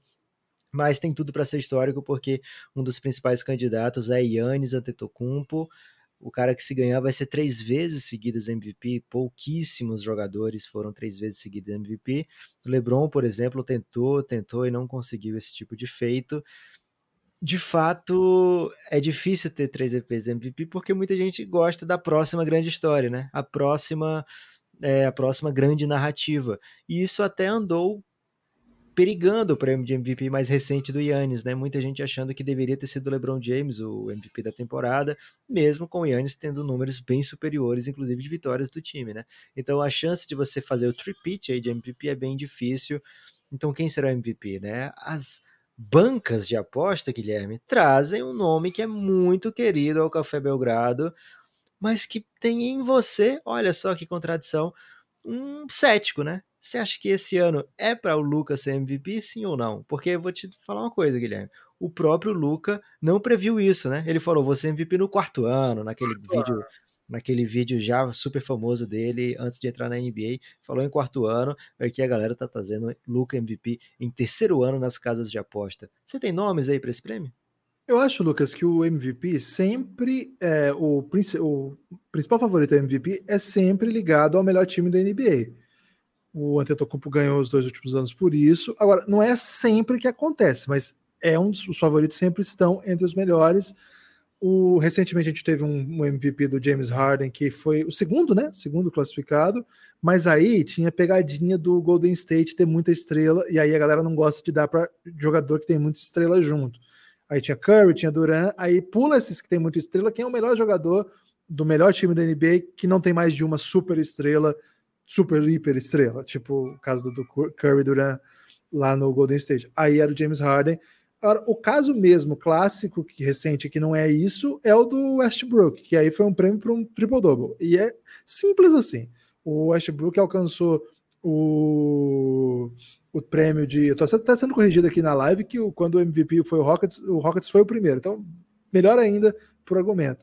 É, o Westbrook ele foi MVP especificamente porque ele conseguiu a média de triple double pela primeira vez. Mais desde... especificamente porque era novidade, né? Porque quando ele conseguiu de novo, ninguém ligou é, mais. Né? Foi uma, a primeira, né? Foi, foi o caos que, que a, deixou a população feliz. Então, era uma média que a gente mesmo assistia, né? E falava, cara, como que o Oscar Robertson teve média de triple-double? O que, que acontecia na NBA para o cara ter isso? Nossa, esse é um recorde que nunca mais vai ser quebrado. Veio o Westbrook, quebrou, e aí ficou assim, cara, não tem como não dar MVP para um cara que quebrou um recorde histórico. Aí depois ele deu, fez de novo e não, não, não teve. Mas enfim, é, é um prêmio que ali se justificava. Mas em geral, é o melhor time, tem o melhor jogador. Por isso que eu, eu sou muito reticente à aposta no Luca. Acho que o Luca pode ser o melhor jogador da NBA e não ter esse prêmio, como aconteceu com o LeBron incontáveis vezes, né? O LeBron, por anos e anos e anos, é o melhor jogador da NBA e não ganha esse prêmio. Acho que o Luca pode até jogar no nível de melhor jogador da NBA. Já vai? Não sei. Pode. Mas eu não acho que o Dallas seja um time para terminar em primeiro no Oeste. Acho que é até seria bem interessante para o Dallas um quarto lugar no Oeste, porque você ficaria atrás apenas de Clippers, Lakers e Nuggets, que são dos times que acabaram de disputar a final de conferência e o outro que foi montado para disputar a final de conferência. O Nuggets é pela segunda vez, pela o ano passado foi terceiro lugar, no ano retrasado foi segundo lugar. É um time que envelhece caras que têm 22, 23 anos, então eles estão ficando mais experientes, não estão perdendo força, estão adicionando talento. Aliás, a gente não falou das trocas, mas eu acho que o Denver ainda pode armar alguma, alguma braba aí. Estou curioso para algum move que eles podem fazer com o Michael Porter. O Michael Porter é uma peça que pode atrair gente aí de repente, mas só para não deixar de falar. Então, esses três times para mim, eles sim, não tem como duvidar, eles já são potências. Se o Dallas... Guilherme, tem, tem um contender aí para MVP nesse time do Denver? Eu acho que o Jokic, né? O Jokic é um candidato a MVP. Candidata, mas você vê assim, poxa, não vai ser o Luca porque vai faltar vitória. Mas o, o Jokic então se torna um real candidato, assim, um cara que você Só conta... se o Denver ficar em primeiro. Eu não, eu não vejo ele em terceiro MVP, não, porque daí vai ser ele com 26, 12, 8 e o Jamal Murray com 27, 10. Assim, eles vão, vão dividir, não, nenhum vai ser MVP. Acho que provavelmente, se for o Lakers, vai ter muito apelo pro LeBron ganhar esse título. Não vão passar. Davis. Acho que é LeBron, velho, porque é mais um ano de LeBron lançando brava. Vai ser muito bonito de ver. Acho que o LeBron quer esse MVP. Para mim, o favorito é o LeBron James. E o segundo favorito é o Anthony Davis. Eu acho que provavelmente apostando que o Lakers vai ter a melhor campanha. É, o Anthony Davis só vai ser MVP se o LeBron tirar o pé total, assim, começar a não jogar do 72, jogar, sei lá, 50, poupar bastante, chegar jogo com 25 minutos, sair, passar muito a bola, terminar com 18 pontos por jogo. Aí o LeBron vai ser MVP mesmo. Mas se o LeBron fizer temporadas parecidas com as que ele vem fazendo, 28, 8, 8, acho difícil tirar dele, mesmo que a campanha seja do Lakers parecida com a do Bucks, né? Foi, foi um pouco o que aconteceu nos últimos anos. Acho que pode acontecer. Agora, tem do outro lado, Lucas, um para mim, aí o principal rival do LeBron na minha cabeça, que é o Kevin Durant. Acho que a história do Kevin Durant é um, um convite ao MVP, né? Porque é um cara voltando da pior lesão que um jogador pode ter é, de basquete, porque é uma lesão que muita gente acaba a carreira. É um time que eu acho que vai ser muito, muito forte. Eu, a gente não fala muito do Nets, eu acredito muito no Nets. Acho que vai ser um time que vai brigar lá em cima. Então, não tem como o Kyrie é, tirar o brilho do Kevin Durant. O Kevin Durant é a super estrela desse time. E, Lucas, a gente sempre fala isso, né? Eu sempre falo isso nos podcasts. O Kevin Durant tem um rancor que faz dele uma arma mortal. Assim, o Kevin Durant, ele joga com uma raiva. Você, você assistiu lá o Kill Bill, que tem a Beatrix Kiddo, que ela passa dois filmes se vingando de todo mundo que fez mal para ela lá no casamento da, da viúva. Da viúva, não, da noiva, né? O casamento da noiva. É, sempre o casamento é da noiva, né? Mas a cena do casamento lá, ela vira a noiva. É, eu acho que o Gavin Durant é isso aí, velho. Ele tá numa missão de vingança para calar crítico, para calar hater. O homem ficou ali, Lucas, respondendo hater no Twitter. Imagina agora que ele tem a bola na mão, podendo fazer 30, 40, 50 pontos, liderar esse Nets. Imagina o Kevin Durant liderando o Nets aí para um segundo lugar, eu já acho que já dá, já dá uma história boa. Para mim, LeBron, Durant e aí, se acontecer alguma coisa de de novo o Bucks disparar, abrir 12 vitórias na frente do segundo, assim, do, do, do leste, que pode acontecer, né? E aí, o Yannis acho que é um, é um candidato forte também. Fico nesses três, Lucas. Por isso que eu acho que o ano do Luca não é esse ainda, porque eu não vejo o Dallas no top 3 do Oeste. Agora, se ele meter o Dallas lá em cima, aí a gente vai ter que conversar sobre isso sim. Acho que o Yannis ele tem um, uma marcha que é difícil para Kevin Durant acompanhar, que é difícil e talvez até inconsequente para o LeBron acompanhar. Porque, Guilherme, eu vou te falar aqui os números do Yannis na temporada passada: 29 pontos e meio, quase 14 rebotes por jogo e quase seis assistências por partida, fora os seus tocos, fora as suas roubadas, fora a liderança do Bucks de ponta a ponta na tabela, né? E aí tem um número que é um absurdo o Yannis joga 30 minutos por jogo nesse Bucks. Se por acaso ele voltar a jogar os 36 que já jogou em outras temporadas, e ele. O basquete não é uma matemática perfeita, mas o Yannis é o tipo de jogador que, quando ele está em quadra, a posse é primordial para o Yannis fazer alguma coisa com ela, assim como é com o Luca, assim como é com o LeBron. Então os seus números tendem a crescer juntos, né? Então o per 36 do Yannis na temporada passada, Guilherme, foi nada menos do que 35 pontos por jogo, 16 rebotes e quase 7 assistências por partida. Eu acho que o Yannis teria o fator números suficientes para ser intransponível, né? O que porque assim, muita gente queria dar o MVP pro LeBron no passado, mas não conseguia superar a barreira dos números do Yannis, né? Então acho que o Yannis tem em si uma marcha. O cara vai fazer essa temporada agora, Guilherme, dos 26 para o 27. Então ele tem em si essa marcha ainda, talvez por alguns anos aí, esse potencial de melhora sem falar, né, que quando você vai pensar, poxa, o MVP, o Yannis tem os números, o Yannis tem as vitórias do Bucks, e principalmente o Yannis, defensor do ano. Ou, se não for defensor do ano, All Defense First Team, né? O cara que faz tudo, literalmente, mais do que o meme do faz tudo, ele realmente é, entrega tudo e o Bucks. É... Rodrigo Hilbert da NBA, obrigado, Guilherme. É... E o, o Bucks é tudo isso que é por causa do Yannis, né? Ele ficou no Bucks contender mais um ano, deve vir com uma vontade extra, né? Você falou isso do Kevin Durant, tá sempre com raiva. O Yannis é um cara muito sedento pela vitória, né? O Yannis, ele é um cara muito movido pela vitória e uma vitória de Milwaukee, né? Uma vitória do Bucks especificamente, não simplesmente quero ser campeão, né? Eu quero ser campeão em Milwaukee. Eu quero que esse time, essa franquia aqui que me acolheu, que me mudou a minha vida para sempre, seja campeã, seja aclamada como a vitoriosa. Então, cara, eu não gosto muito de coisas que vão repetindo, repetindo, por isso que eu até não torcia pro Golden State ficar ganhando todo ano, mas é difícil não ter esse carinho pelo Yannis, né? essa vontade de ver o Yannis conquistando tudo, né? porque ele tem uma história surreal, tem uma história maravilhosa e, e única, e é um cara que, de fato, Guilherme, difícil superar os números que ele é capaz de fazer, mas estou contigo nessa, adoro, adoraria a ideia, né, de ver o Duran brigando por mais um MVP, LeBron James histórico, né? O cara tem uma série aqui no Café Belgrado, então é sempre é, um conteúdo ex-tradicional que a gente talvez nem espere que, que aconteça, né? mas mais uma vez brigar por MVP seria surreal.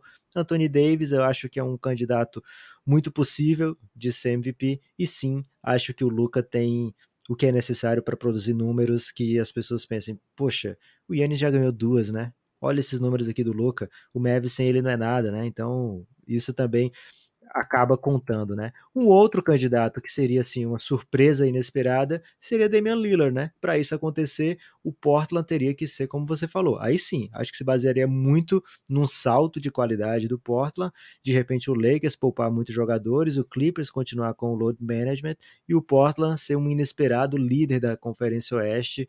Acho que isso seria o suficiente para o Lillard ser colocado assim como um dos principais. E o Kit gosto, esses jogadores que foram é, ao NBA recentemente, todos são candidatos sempre. É, do, no, no leste tem um nome que tem em si também assim uma temporada, capacidade de fazer uma temporada incrível, que é o Joe Embiid, mas eu não vejo ainda, ele teria que mostrar muita coisa antes e ter números ainda expressivos em uma sequência grande para poder ser um candidato real. Um cara que sempre termina primeiro, segundo ou terceiro, que normalmente primeiro ou segundo, James Harden, é, acho que esse não é o ano dele, né? Por isso que ele ficou meio fora aí. Teria que acontecer uma coisa muito surpreendente para o Harden brigar por MVP. Mas a gente falou aqui, Guilherme, de vários jogadores e você trouxe uma questão muito, muito bem colocada, que esses jogadores precisam de vitórias para ser MVP. Mas o que conta mesmo é o título, né? Quantos contenders tem na NBA hoje? É uma questão que eu te faço. Antes, antes, rapidinho. Ah. Se o Stephen Curry fizer 38 pontos por jogo, ele é um candidato? 38. É, lógico, 38 pontos por jogo é algo que a gente não viu nem mesmo o Harden fazer, né? Para o Harden chegar a 36 pontos por jogo, a gente viu um monte de lance livre, um monte de bola de três tentado, jogador que mais tenta bola de três. É... E além disso, o Rockets sempre entre os primeiros, né? Quatro primeiros do Oeste todo ano. Se o Curry fizer 38 pontos por jogo, vai ser incrível. Vai ser realmente motivo da gente comentar Curry MVP, mas seria algo muito além do que ele já fez em qualquer temporada, né? Então, Acho difícil. pontos pro jogo, MVP? Aí a gente vai ver que já tivemos jogadores assim que não ganharam, né? Teria que ser um número assim, é, número de Jordan, de repente, para ou acima de Jordan, acima de Kobe, números assim de beirando os 40 pontos é algo absurdo de, de, de ser ignorado, né? E o Golden State, ele tem talento e o Golden State vai precisar disso, né? Para poder ser um contender no Oeste, principalmente ser Clay Thompson, mas não é algo que eu colocaria meu dinheiro lá na KTO, Guilherme. Não é algo que eu estou disposto a ir lá na KTO, KTO.com, ou falar lá com Cassião, né? Arroba KTO Underline Brasil, tanto no Twitter como no Instagram, e dizer, ó, oh, me dá uma free bet aí, me dá um mimo que eu sou ouvinte do Café Belgrado e quero apostar no Curry aqui para MVP. Eles vão te dar tranquilo, Guilherme, essa free bet que eles sabem que você está só devolvendo para eles aí essa free bet. É, então, contenders, Guilherme, teremos que ter vários contenders aqui para ter vários contenders de MVP, como a gente está projetando para essa temporada. Mas, assim como na temporada passada a gente não tinha um contender claro, a gente é acostumado todo ano a ver LeBron na final, já não acontecia isso lá pelo leste, acostumado a ver o Golden State na final, a gente já sabia que isso não ia acontecer nessa temporada, então deixou completamente em aberto. A gente viu um Lakers muito forte nos playoffs, conseguiu dominar, e aí vem a, a off-season, se reforça, tem time para bater o Lakers em série de sete jogos? Essa é a pergunta que eu te faço. Temos contenders reais na NBA do nível ou muito próximo ao nível do Lakers?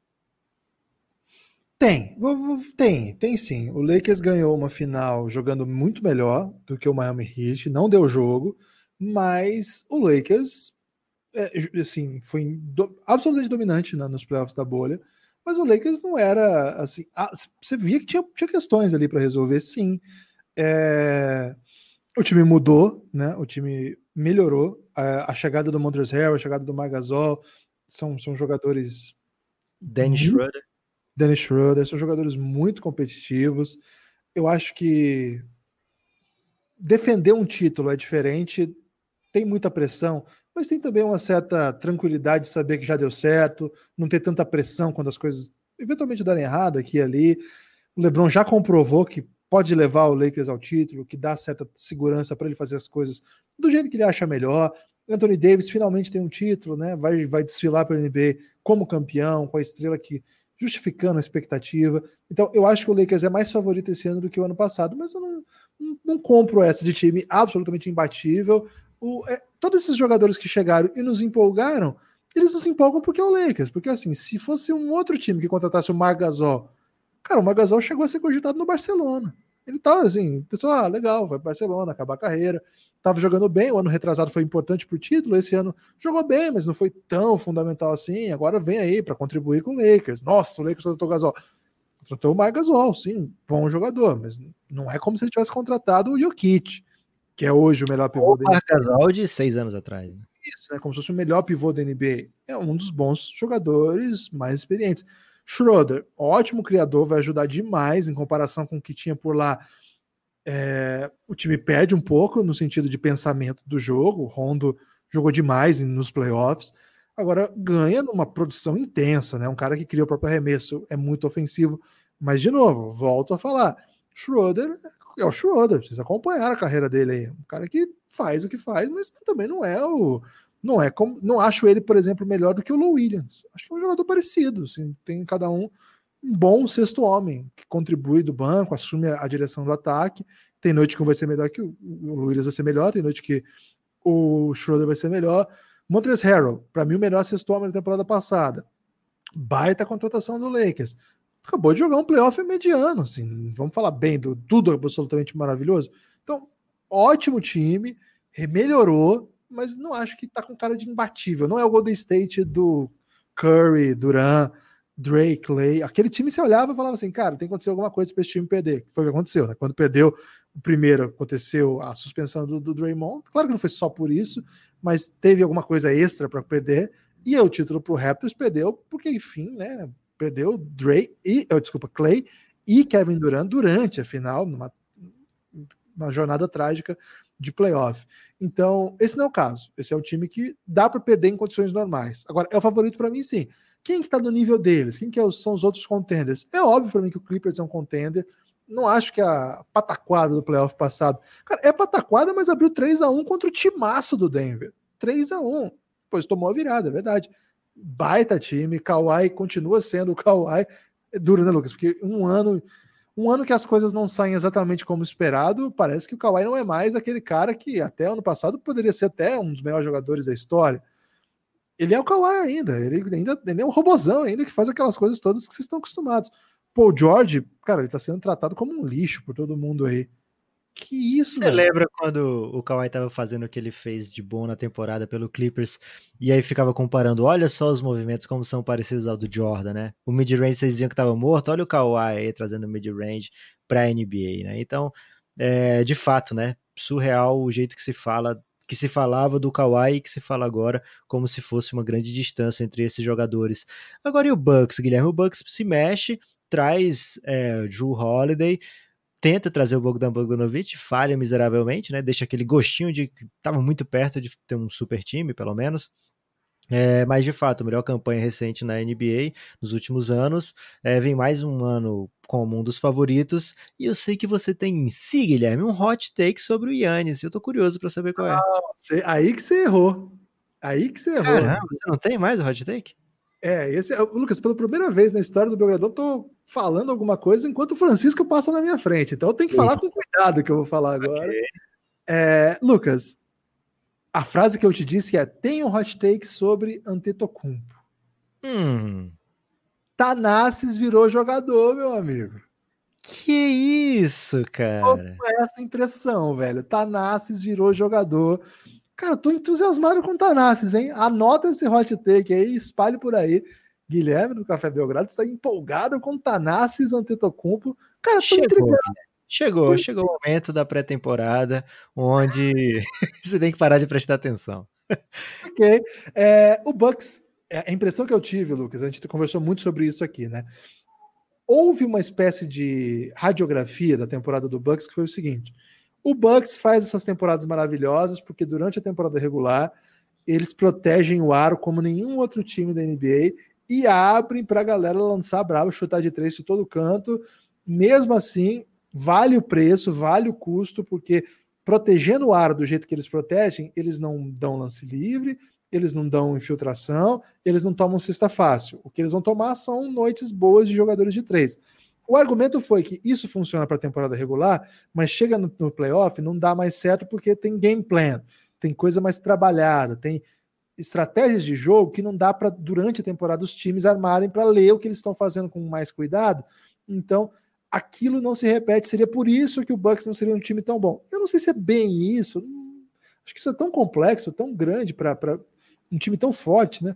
Mas enfim, essa foi um pouco a radiografia. A impressão que eu tenho, Lucas, é pelos, pelos jogos de pré-temporada, que inclusive me deixaram encantados aí com o duo Tanassis Antetokounmpo e Jordan Noora, esse é um antigo que a gente gosta, hein? Ele é bom okay. jogador também, hein? grande jogador. Fiquem atentos a esse jogador. Jordan Noora, calouro, jogou na Universidade Noora Senhora. Noora Senhora, jogou na Universidade de Louisville, jogou na seleção da Nigéria e, cara, não vou falar que isso não é muito hot take, mas gosto muito dele. Acho ele muito interessante. Fiquem, fiquem atentos. O... um ponto maravilhoso do Jordan War é que ele é baratinho lá no Dunkest, né? O Fantasy Game que o Café Belgrado joga, que o Guilherme tem time lá, eu, né, Popop, tenho um time lá. Então procura o aplicativo do Dunkest aí, se for para Android, ou vai pelo navegador mesmo, se for iPhone ou pelo PC. Procurei Dunkest, é, D-U-N-K-E-S-T, e lá dentro do Dunkest, depois que você montar o seu time, você procura Belgrade League. E aí, se você tiver dificuldade em encontrar a Liga do Belgradão, você manda uma DM pra gente em qualquer dos canais, que a gente ajuda a entrar lá para competir e vencer o Guilherme. É difícil me vencer, mas vencer o Guilherme é muito tranquilo. Francisco até chorou diante aí da, dessa promessa. Tô brincando, de Francisco. O Guilherme é bom. O Guilherme é bom. Ele não vai ganhar de mim, não, filho. Fica tranquilo. É, o Nora e o Tanassi são bem baratinhos, hein? Vou botar os dois no meu time aí. Lucas, eu acho que eles vêm de novo para esse esquema aí de proteger o aro sinistro, né? Pegando a partir da temporada, da pré-temporada, o que eles fizeram foi isso, Lucas. De novo, esse sistema de jogo não houve para quem esperava grandes mudanças de um time que aprendeu as lições. Coach Bud pensou o seguinte, meu amigo, duas temporadas seguidas sendo o melhor time da NBA, temporada regular, sendo técnico do ano em uma delas, não vou mudar isso não, vamos que vamos. O time mudou, é, tem coisas diferentes acontecendo, claro que há uma aposta monumental em Drew Holiday, ele precisa entregar mais do que o Bledsoe, ele vai entregar mais do que o Bledsoe, o suficiente para que esse time esteja no nível do Lakers e do Clippers? Talvez sim, Lucas, talvez sim. Ano passado eu fiquei até o final do lado do, do Bucks, mesmo quando eles foram eliminados, estava achando que eles iam virar. Então não vou sair desse bonde, não. Vou mais um ano aqui apostando que o Bucks é forte, é contender sim. Agora, ele tem companhia, né, Lucas? Um ano mais de Boston Celtics, de Tatum e Jalen Brown é um time mais forte. Miami Heat, com Adebayo agora um dos melhores jogadores da NBA, Jimmy Butler sendo tratado como uma superestrela que é, entra nessa conversa certamente. E a gente fica na expectativa do que os outros times aí, né? O Sixers vai conseguir uma peça para colocar do lado do Embiid. Que tipo de jogo que esse time vai fazer? O Nets vai entrar nessa briga como uma das potências? Eu acho que sim. Então eu colocaria aqui, Lucas, Nets, Bucks, o Bucks na frente, na verdade, Bucks, Heat, Nets, hoje são meus times favoritos ao lado do Boston Celtics, que sempre é muito alto nível. Lucas, eu não tenho nenhuma dessas quatro equipes, eu descarto imediatamente numa final contra os times do, Le, do Oeste que eu falei que são contenders. Então, acho muito difícil assim, imediatamente isolá-los. Pode ser que tenha tiers entre eles. O Denver entraria nesse, nesse grupo aqui também. Tiers entre eles, Guilherme? Tiers. Ok.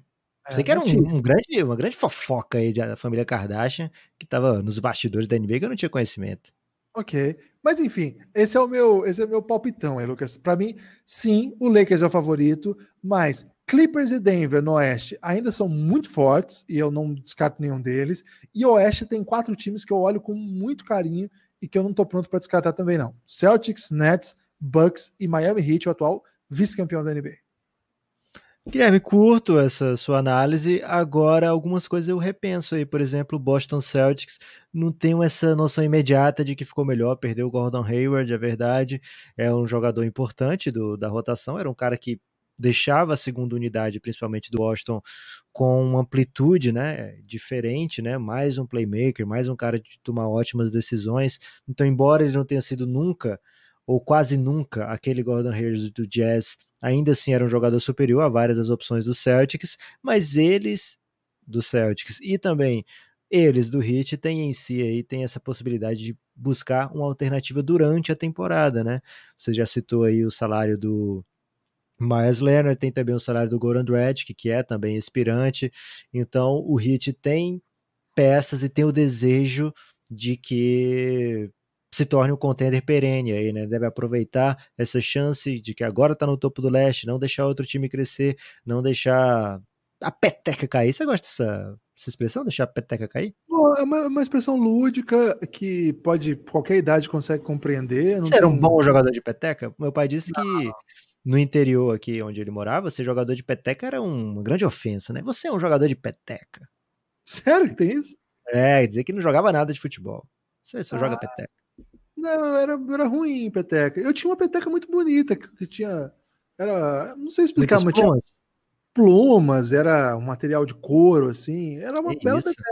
Meu pai que acho que me deu, se, se não me engano. Era uma belíssima peteca, mas eu não era um grande jogador de peteca, não. Ok. É, então o Heat tem essa vontade de não deixar a peteca cair. O Boston tem peça, né, principalmente a trade exception, para se tornar um contender. Acho que mais encorpado, digamos assim mas hoje no leste eu vejo Bucks e Heat acima dos demais, né? E o Nets com essa grande possibilidade de ser um time também tão forte, mas eu preciso ver jogando, né? Preciso ver jogando uma temporada é, não é que eu seja São Tomé, Guilherme, que só acredite vendo, mas na NBA nem sempre é colocado do lado e dá certo, né? Tem que ver como é que funciona jogando. Tem Steve Nash no comando, que eu acho maravilhoso. Tem Kevin Durant e Kyrie, que para mim são jogadores transcendentais, é, principalmente Kevin Durant, para mim um dos melhores da história. Acho que para mim não, né? Para quase todo mundo, um dos, sei lá, 15 melhores jogadores da história da NBA um conjunto de skills, tamanho, é, o gene, né? Ter aquilo que é necessário, ter o potencial de ser clutch, é um conjunto que ele tem como poucos já visto. É um cara que adiciona coisas no jogo, né? Que se precisar jogar como o Dirk jogava, ele vai lá e tenta. Se precisar jogar como o Curry jogava, ele vai lá e tenta. Se precisar jogar como o LeBron joga, ele vai lá e tenta. É, então, um cara que tem capacidade de fazer praticamente tudo dentro de quadra um cara surreal de tão bom, de tão talentoso. Então, sim, o Nets tem essa possibilidade de entrar nesse bonde aqui. Eu coloco o Celtics um pouquinho atrás, eu coloco o Sixers um, atrás do Celtics, mas olhando de maneira muito atenta, né? O, o Daryl Morey tem aquela teoria já muito famosa dele de que se você tem 5% de chance de ser campeão da NBA, você tem que fazer tudo para que aconteça isso. Você tem que dar o all-in completo, né? É, parece pouco, né? 5%, mas você divide aí para 30 times, você vê é, que sempre tem um favorito lá que leva, sei lá, 30% disso aí, são poucos que estão brigando com ele, né? Então, um conjunto de coisas que podem acontecer e mudam a história da NBA é, é amplo demais para você ignorar 5% de chance de ser campeão, né? Eu não sei se o Sixers tem isso tudo hoje, mas tem uma dupla maravilhosa em Ben Simmons e Embiid, que precisa se dar muito bem jogando juntos e aí montar o time ao redor deles. E acho que o Daryl tem tentado fazer isso. Então, Celtics e, e os Sixers, né, podem entrar nesse conjunto, mas precisa de alguma mudança. E do lado do Oeste, Lakers e Clippers acima. Denver Nuggets, um time que eu acho que tem potencial para fazer a melhor campanha do Oeste, se tudo correr como eles imaginam, né? E se de repente Clippers e Lakers pouparem alguns jogadores aqui ou ali, principalmente os seus principais jogadores, com a temporada mais pesada, uma temporada mais puxada, e para esses dois times é título ou nada, né? A temporada é diferente do pro Denver, que uma temporada, a melhor campanha na temporada regular seria incrível pro Denver ter, né? Então acho que é um time que vai jogar para tentar vencer todos os jogos sim, com o máximo de, de elenco o tempo todo, jogando, rodando, é, com o Jamal Murray na intenção de ter aquela sua temporada mágica, né, que a gente viu nos playoffs, o, o potencial que ele tem. Então, acho que sim, é um time que pode se colocar entre os contenders. E aí vira um pouco de eu desejo, né, de eu quero que eu preciso de tudo dar certo. Golden State, Portland, Utah. Não vou dizer isso agora, Guilherme, mais um nome que eu queria dizer que estava na ponta da língua, mas eu vou guardar para o último assunto aqui. Mas de fato, os times do Oeste, os que chegarem aos playoffs, vão chegar pensando: poxa, eu só preciso de uma coisa dar certo, né? Preciso de uma série de playoff perfeita e eu tô na final da conferência. Uma série perfeita e eu tô na final da NBA. Então, não é pouca coisa conseguir uma série perfeita contra ótimos times, mas são times que entram com chance, sonhando em ser contender. Agora, contender, contender, contender mesmo, eu fecho, né? Em Lakers, Bucks e vou dar essa moral aqui para Clippers e Miami, Guilherme. Lucas, qual é a melhor maneira de cobrir a calvície?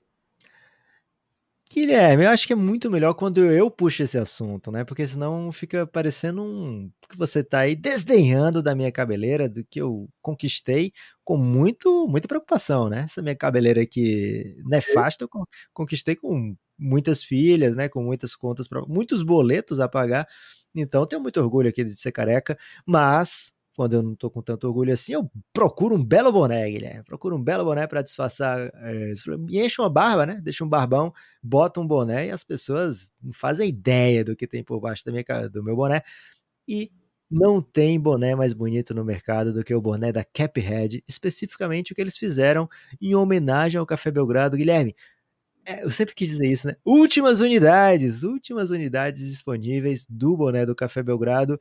E o que é demais, né, Guilherme? Em todas as lojas de respeito desse país, você pode procurar lá Café Belgrado, que você vai ver o bonezão do Café Belgrado. Por exemplo, Magalu tem na Magazine Luiza, tem Frio. no Ponto Frio, tem no Extra, tem na Casas Bahia, e o que é legal, né? Você procurando em diversos sites, você vai ver fretes diferentes, né? Então, se você mora aí numa cidade que você estava vendo, poxa, eu estava a fim de ter o boné do Café Belgrado, mas estava dando um frete tão caro, você procura, por exemplo, nas Casas Bahia, Guilherme, aqui para Fortaleza, tava um frete já irrisório, né? 10% do que o frete que começou a ser veiculado.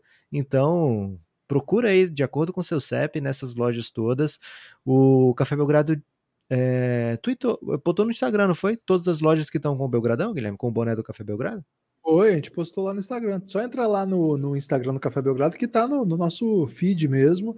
Vocês podem ver lá as lojas que vocês vão encontrar, ou no próprio é, perfil da Caphead, né? Use Caphead, grande marca aí. Ah, Lucas, na próxima terça-feira, dia 22, é, o dia que a temporada da NBA começa, eles vão lançar a Cap, é, Cap Tuesday, Lucas, que vai ser Cap a primeira. Tuesday? Tipo, é, Teco Tuesday? Exatamente. Então, vai ter vários modelos em promoção. O boneco Café Belgrado, como você falou, está com estoque limitado. Então é bom ficar ligeiro aí. Tem muitos bonés belíssimos, né? Dê uma olhada lá, entra na Use Caphead e na. Como é que é, Lucas? Como é que tem que falar? Cap Tuesday. Cap Tuesday. Se você pode fazer a voz do, Lebron, do LeBron James, né? Cap Tuesday, que ele fala um tá, tá, tá, tá, tá, tá, taco Tuesday. Você tem que ser mais jovem aí, Guilherme. Eu não sei se o, eu não sei se o LeBron tem acesso ao TikTok. Você tem essa informação aí? O LeBron tem filhos, né, Lucas? Então, de repente, ele usa das crianças dele. Porque se ele entrar no TikTok, a gente pode mandar e-mail pro TikTok aí. Ó, o LeBron é 84, gente. Ele entrou no TikTok, deixa a gente também. Seria belíssimo. Caphead, segue lá. Qualquer coisa, manda uma DM lá que você ganha um desconto, hein? Fala, dá um desconto aí que eu tava ouvindo o podcast e quero um desconto. E agora, Lucas, vamos falar de Suns? É isso? Não, Guilherme, não necessariamente. Separei aqui para o destaque final de cada um. A última história, uma história mal contada. Não uma história mal contada no sentido de que é uma mentira, né, Guilherme? Mas uma história mal contada, assim, de, poxa, temos que falar disso aqui e acho que o preview não contemplou isso aqui, né? Então, o meu, para surpresa de ninguém, Guilherme, é o fato de times que estão há décadas fora dos playoffs, né? E eu trago Phoenix Suns e Sacramento Kings. Esses são os dois times há mais tempo fora de playoffs o Suns desde 2010, ainda com o Nash jogando. O Nash já foi auxiliar, é, já foi ajuda, comentarista de futebol, já teve o seu programa aí ao redor, viajando o mundo, fez vários jogos beneficentes, já foi TikToker, é verdade isso aqui, o Nash saiu como TikToker aí, pelo, pelo das suas filhas e do Novitsky, É, e aí agora é técnico de um dos favoritos da NBA. Esse tempo todinho que passou e o Suns não voltou aos playoffs, né? E agora, em 2021, tem essa expectativa de que vai jogar playoff. O Sacramento Kings não joga há mais tempo ainda, desde 2006. O Pedia estava no time, o Pedia já jogou por outros times depois. O Pedia se aposentou, o Pedia virou assistente na G-League, o Pedia voltou assistente de GM, o Pedia se demitiu como assistente de GM e o Kings ainda não voltou aos playoffs, Guilherme. Eles têm então em si essa necessidade, né? Só que um time está voltado completamente aos playoffs, que é o Phoenix Suns, traz o Chris Paul para essa temporada, o outro time troca de GM mais uma vez, e esse GM eu tenho uma certeza uma certeza que é só minha, Guilherme. Talvez não seja só minha, mas uma certeza no meu âmago de que esse GM não tá pensando assim, poxa, eu tô com pressa de fazer playoff. Esse GM, no fundo, ele tá pensando, como é que eu vou fazer aqui para manter meu trabalho pelo maior tempo possível, e esse talvez seja o oposto do playoff, né? Talvez seja o caminho do Tyrese Halliburton, né? Talvez seja uma outra coisa. Então, dois times que estão muito tempo fora de playoff, com expectativas diferentes entrando na temporada, mas com jogadores e histórias jovens, né? Os dois times passaram Luca Doncic, os dois times ao fazer essa decisão se colocaram em situações difíceis, né? Porque caso qualquer um desses times tivesse Luca Doncic, estaríamos falando de outra maneira sobre as temporadas deles futuras. Mas o Phoenix Suns, pelo menos, Guilherme, não coloquei ele no ramo dos contenders ainda, mas pelo menos acho que ele se, des, se destaca bem em relação ao Sacramento Kings como um time que não acertou tanto no caminho. Foram 10 anos aí, uns quebrados muito cheio de altos e baixos, maioria baixos, mas que agora é, aparentemente volta a playoff, ou pelo menos a disputar intensamente playoff. O Sacramento Kings acho que fica para trás ainda, fica para um outro período esse sonho de voltar a playoffs. Então, meu destaque final é esse, Guilherme: o Suns e Kings, dois times aí que se abraçaram em certos momentos aí da vida, mas agora o Suns planeja, né? Pretende buscar voos maiores, construir principalmente em cima da bolha que foi maravilhosa, enquanto o Kings constrói também em cima da bolha que foi tenebrosa, um novo futuro, né? Deseja reconstruir, deseja remontar novamente e buscar num novo amanhã. Qual é o seu destaque final, Guilherme?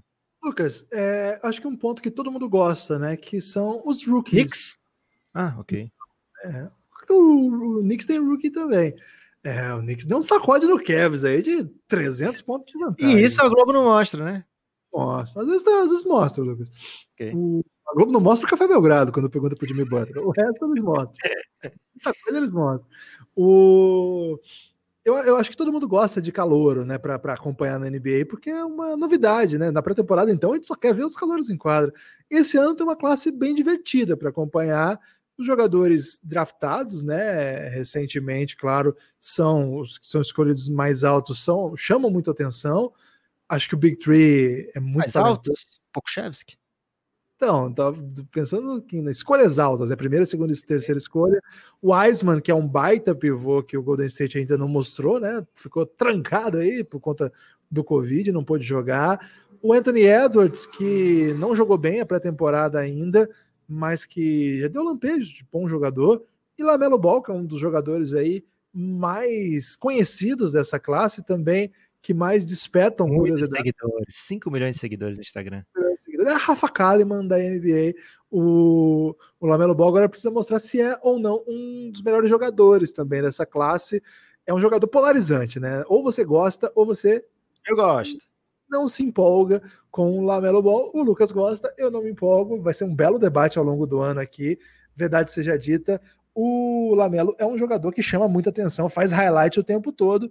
A minha questão com ele é se ele vai entregar resultado, né? Vitória, ou pelo menos competitividade. Highlight eu sei que ele faz. Agora, não se resume a isso essa classe, né? Tem outros bons jogadores.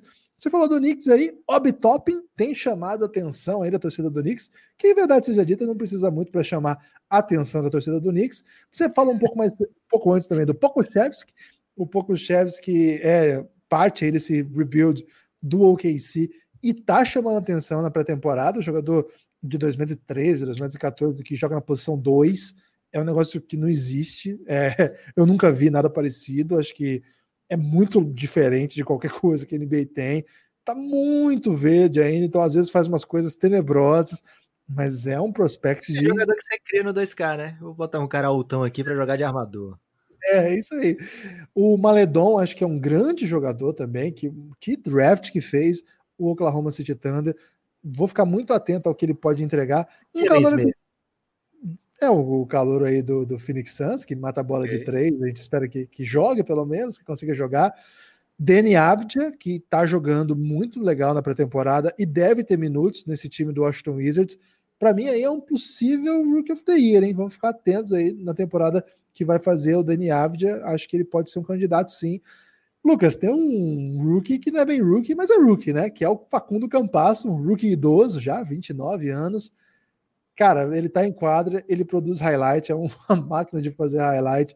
Produz é... tweet também, né? Muitos tweets sobre Campasso. Os argentinos, eles ficam enlouquecidos. Do... Não só os argentinos, os americanos já entraram no hype também. Então, é muito legal de ver o Campas jogar. É um calor, é outro tipo de calor, né? Um calor que chega num time competitivo para disputar alguma coisa, né? Para disputar. Primeiro ele tem que entrar na rotação, vamos ver como é que vai ser, mas que chega para contribuir, chega para ajudar o Denver Nuggets. Aí tem outros calores assim, o Coro já chegou com game winner, né? O Cavs vai botar ele para jogo, acho que é bom ficar atento.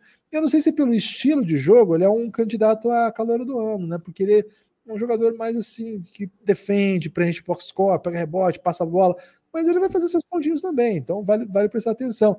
E aí, assim, tem outros jogadores, o Kylian Reis, que é um jogador um canhoto muito habilidoso, deve ser titular no Detroit Pistons, né? Se for, não faz nenhum sentido se não for.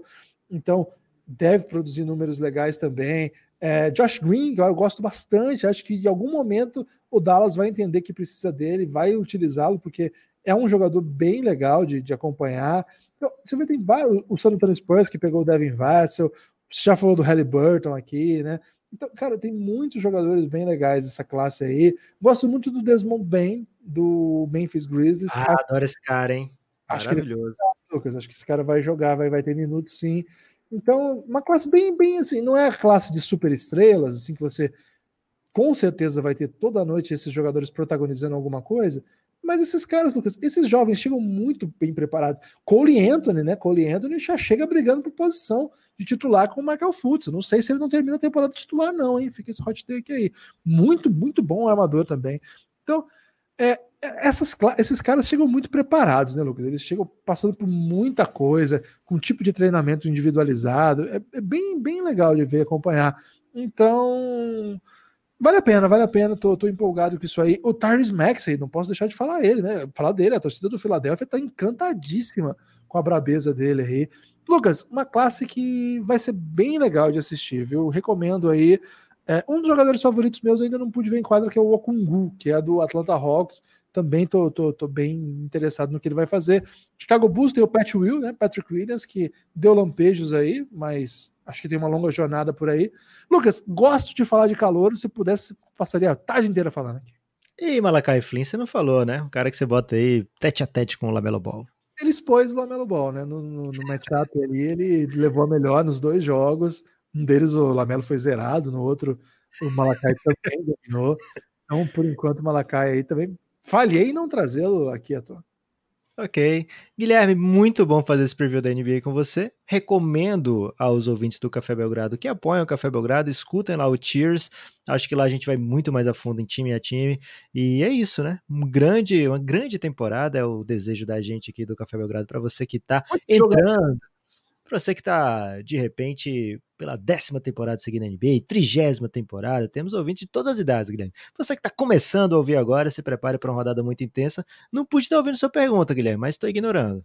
Não, não perguntei não, só falei assim, muito jogo na TV, Lucas. Tipo, só para okay, dar uma... muito jogo na TV, o Sport TV vai transmitir 100, é, não sei quantos a ESPN vai passar, mas imagino que mais de 100, Guilherme. Então, muito jogo na TV, jogo todo dia, né? A NBA tem destacado isso, jogo todo dia na TV brasileira, aberto ou fechado, vai continuar na Band. É, a Band às vezes ela entra no segundo tempo, né? Esse é o problema. Forte abraço. Mas é... Você ia defender a Band? É isso? Eu ia dizer, que, eu ia dizer só que conta a estatística, né? Desistir.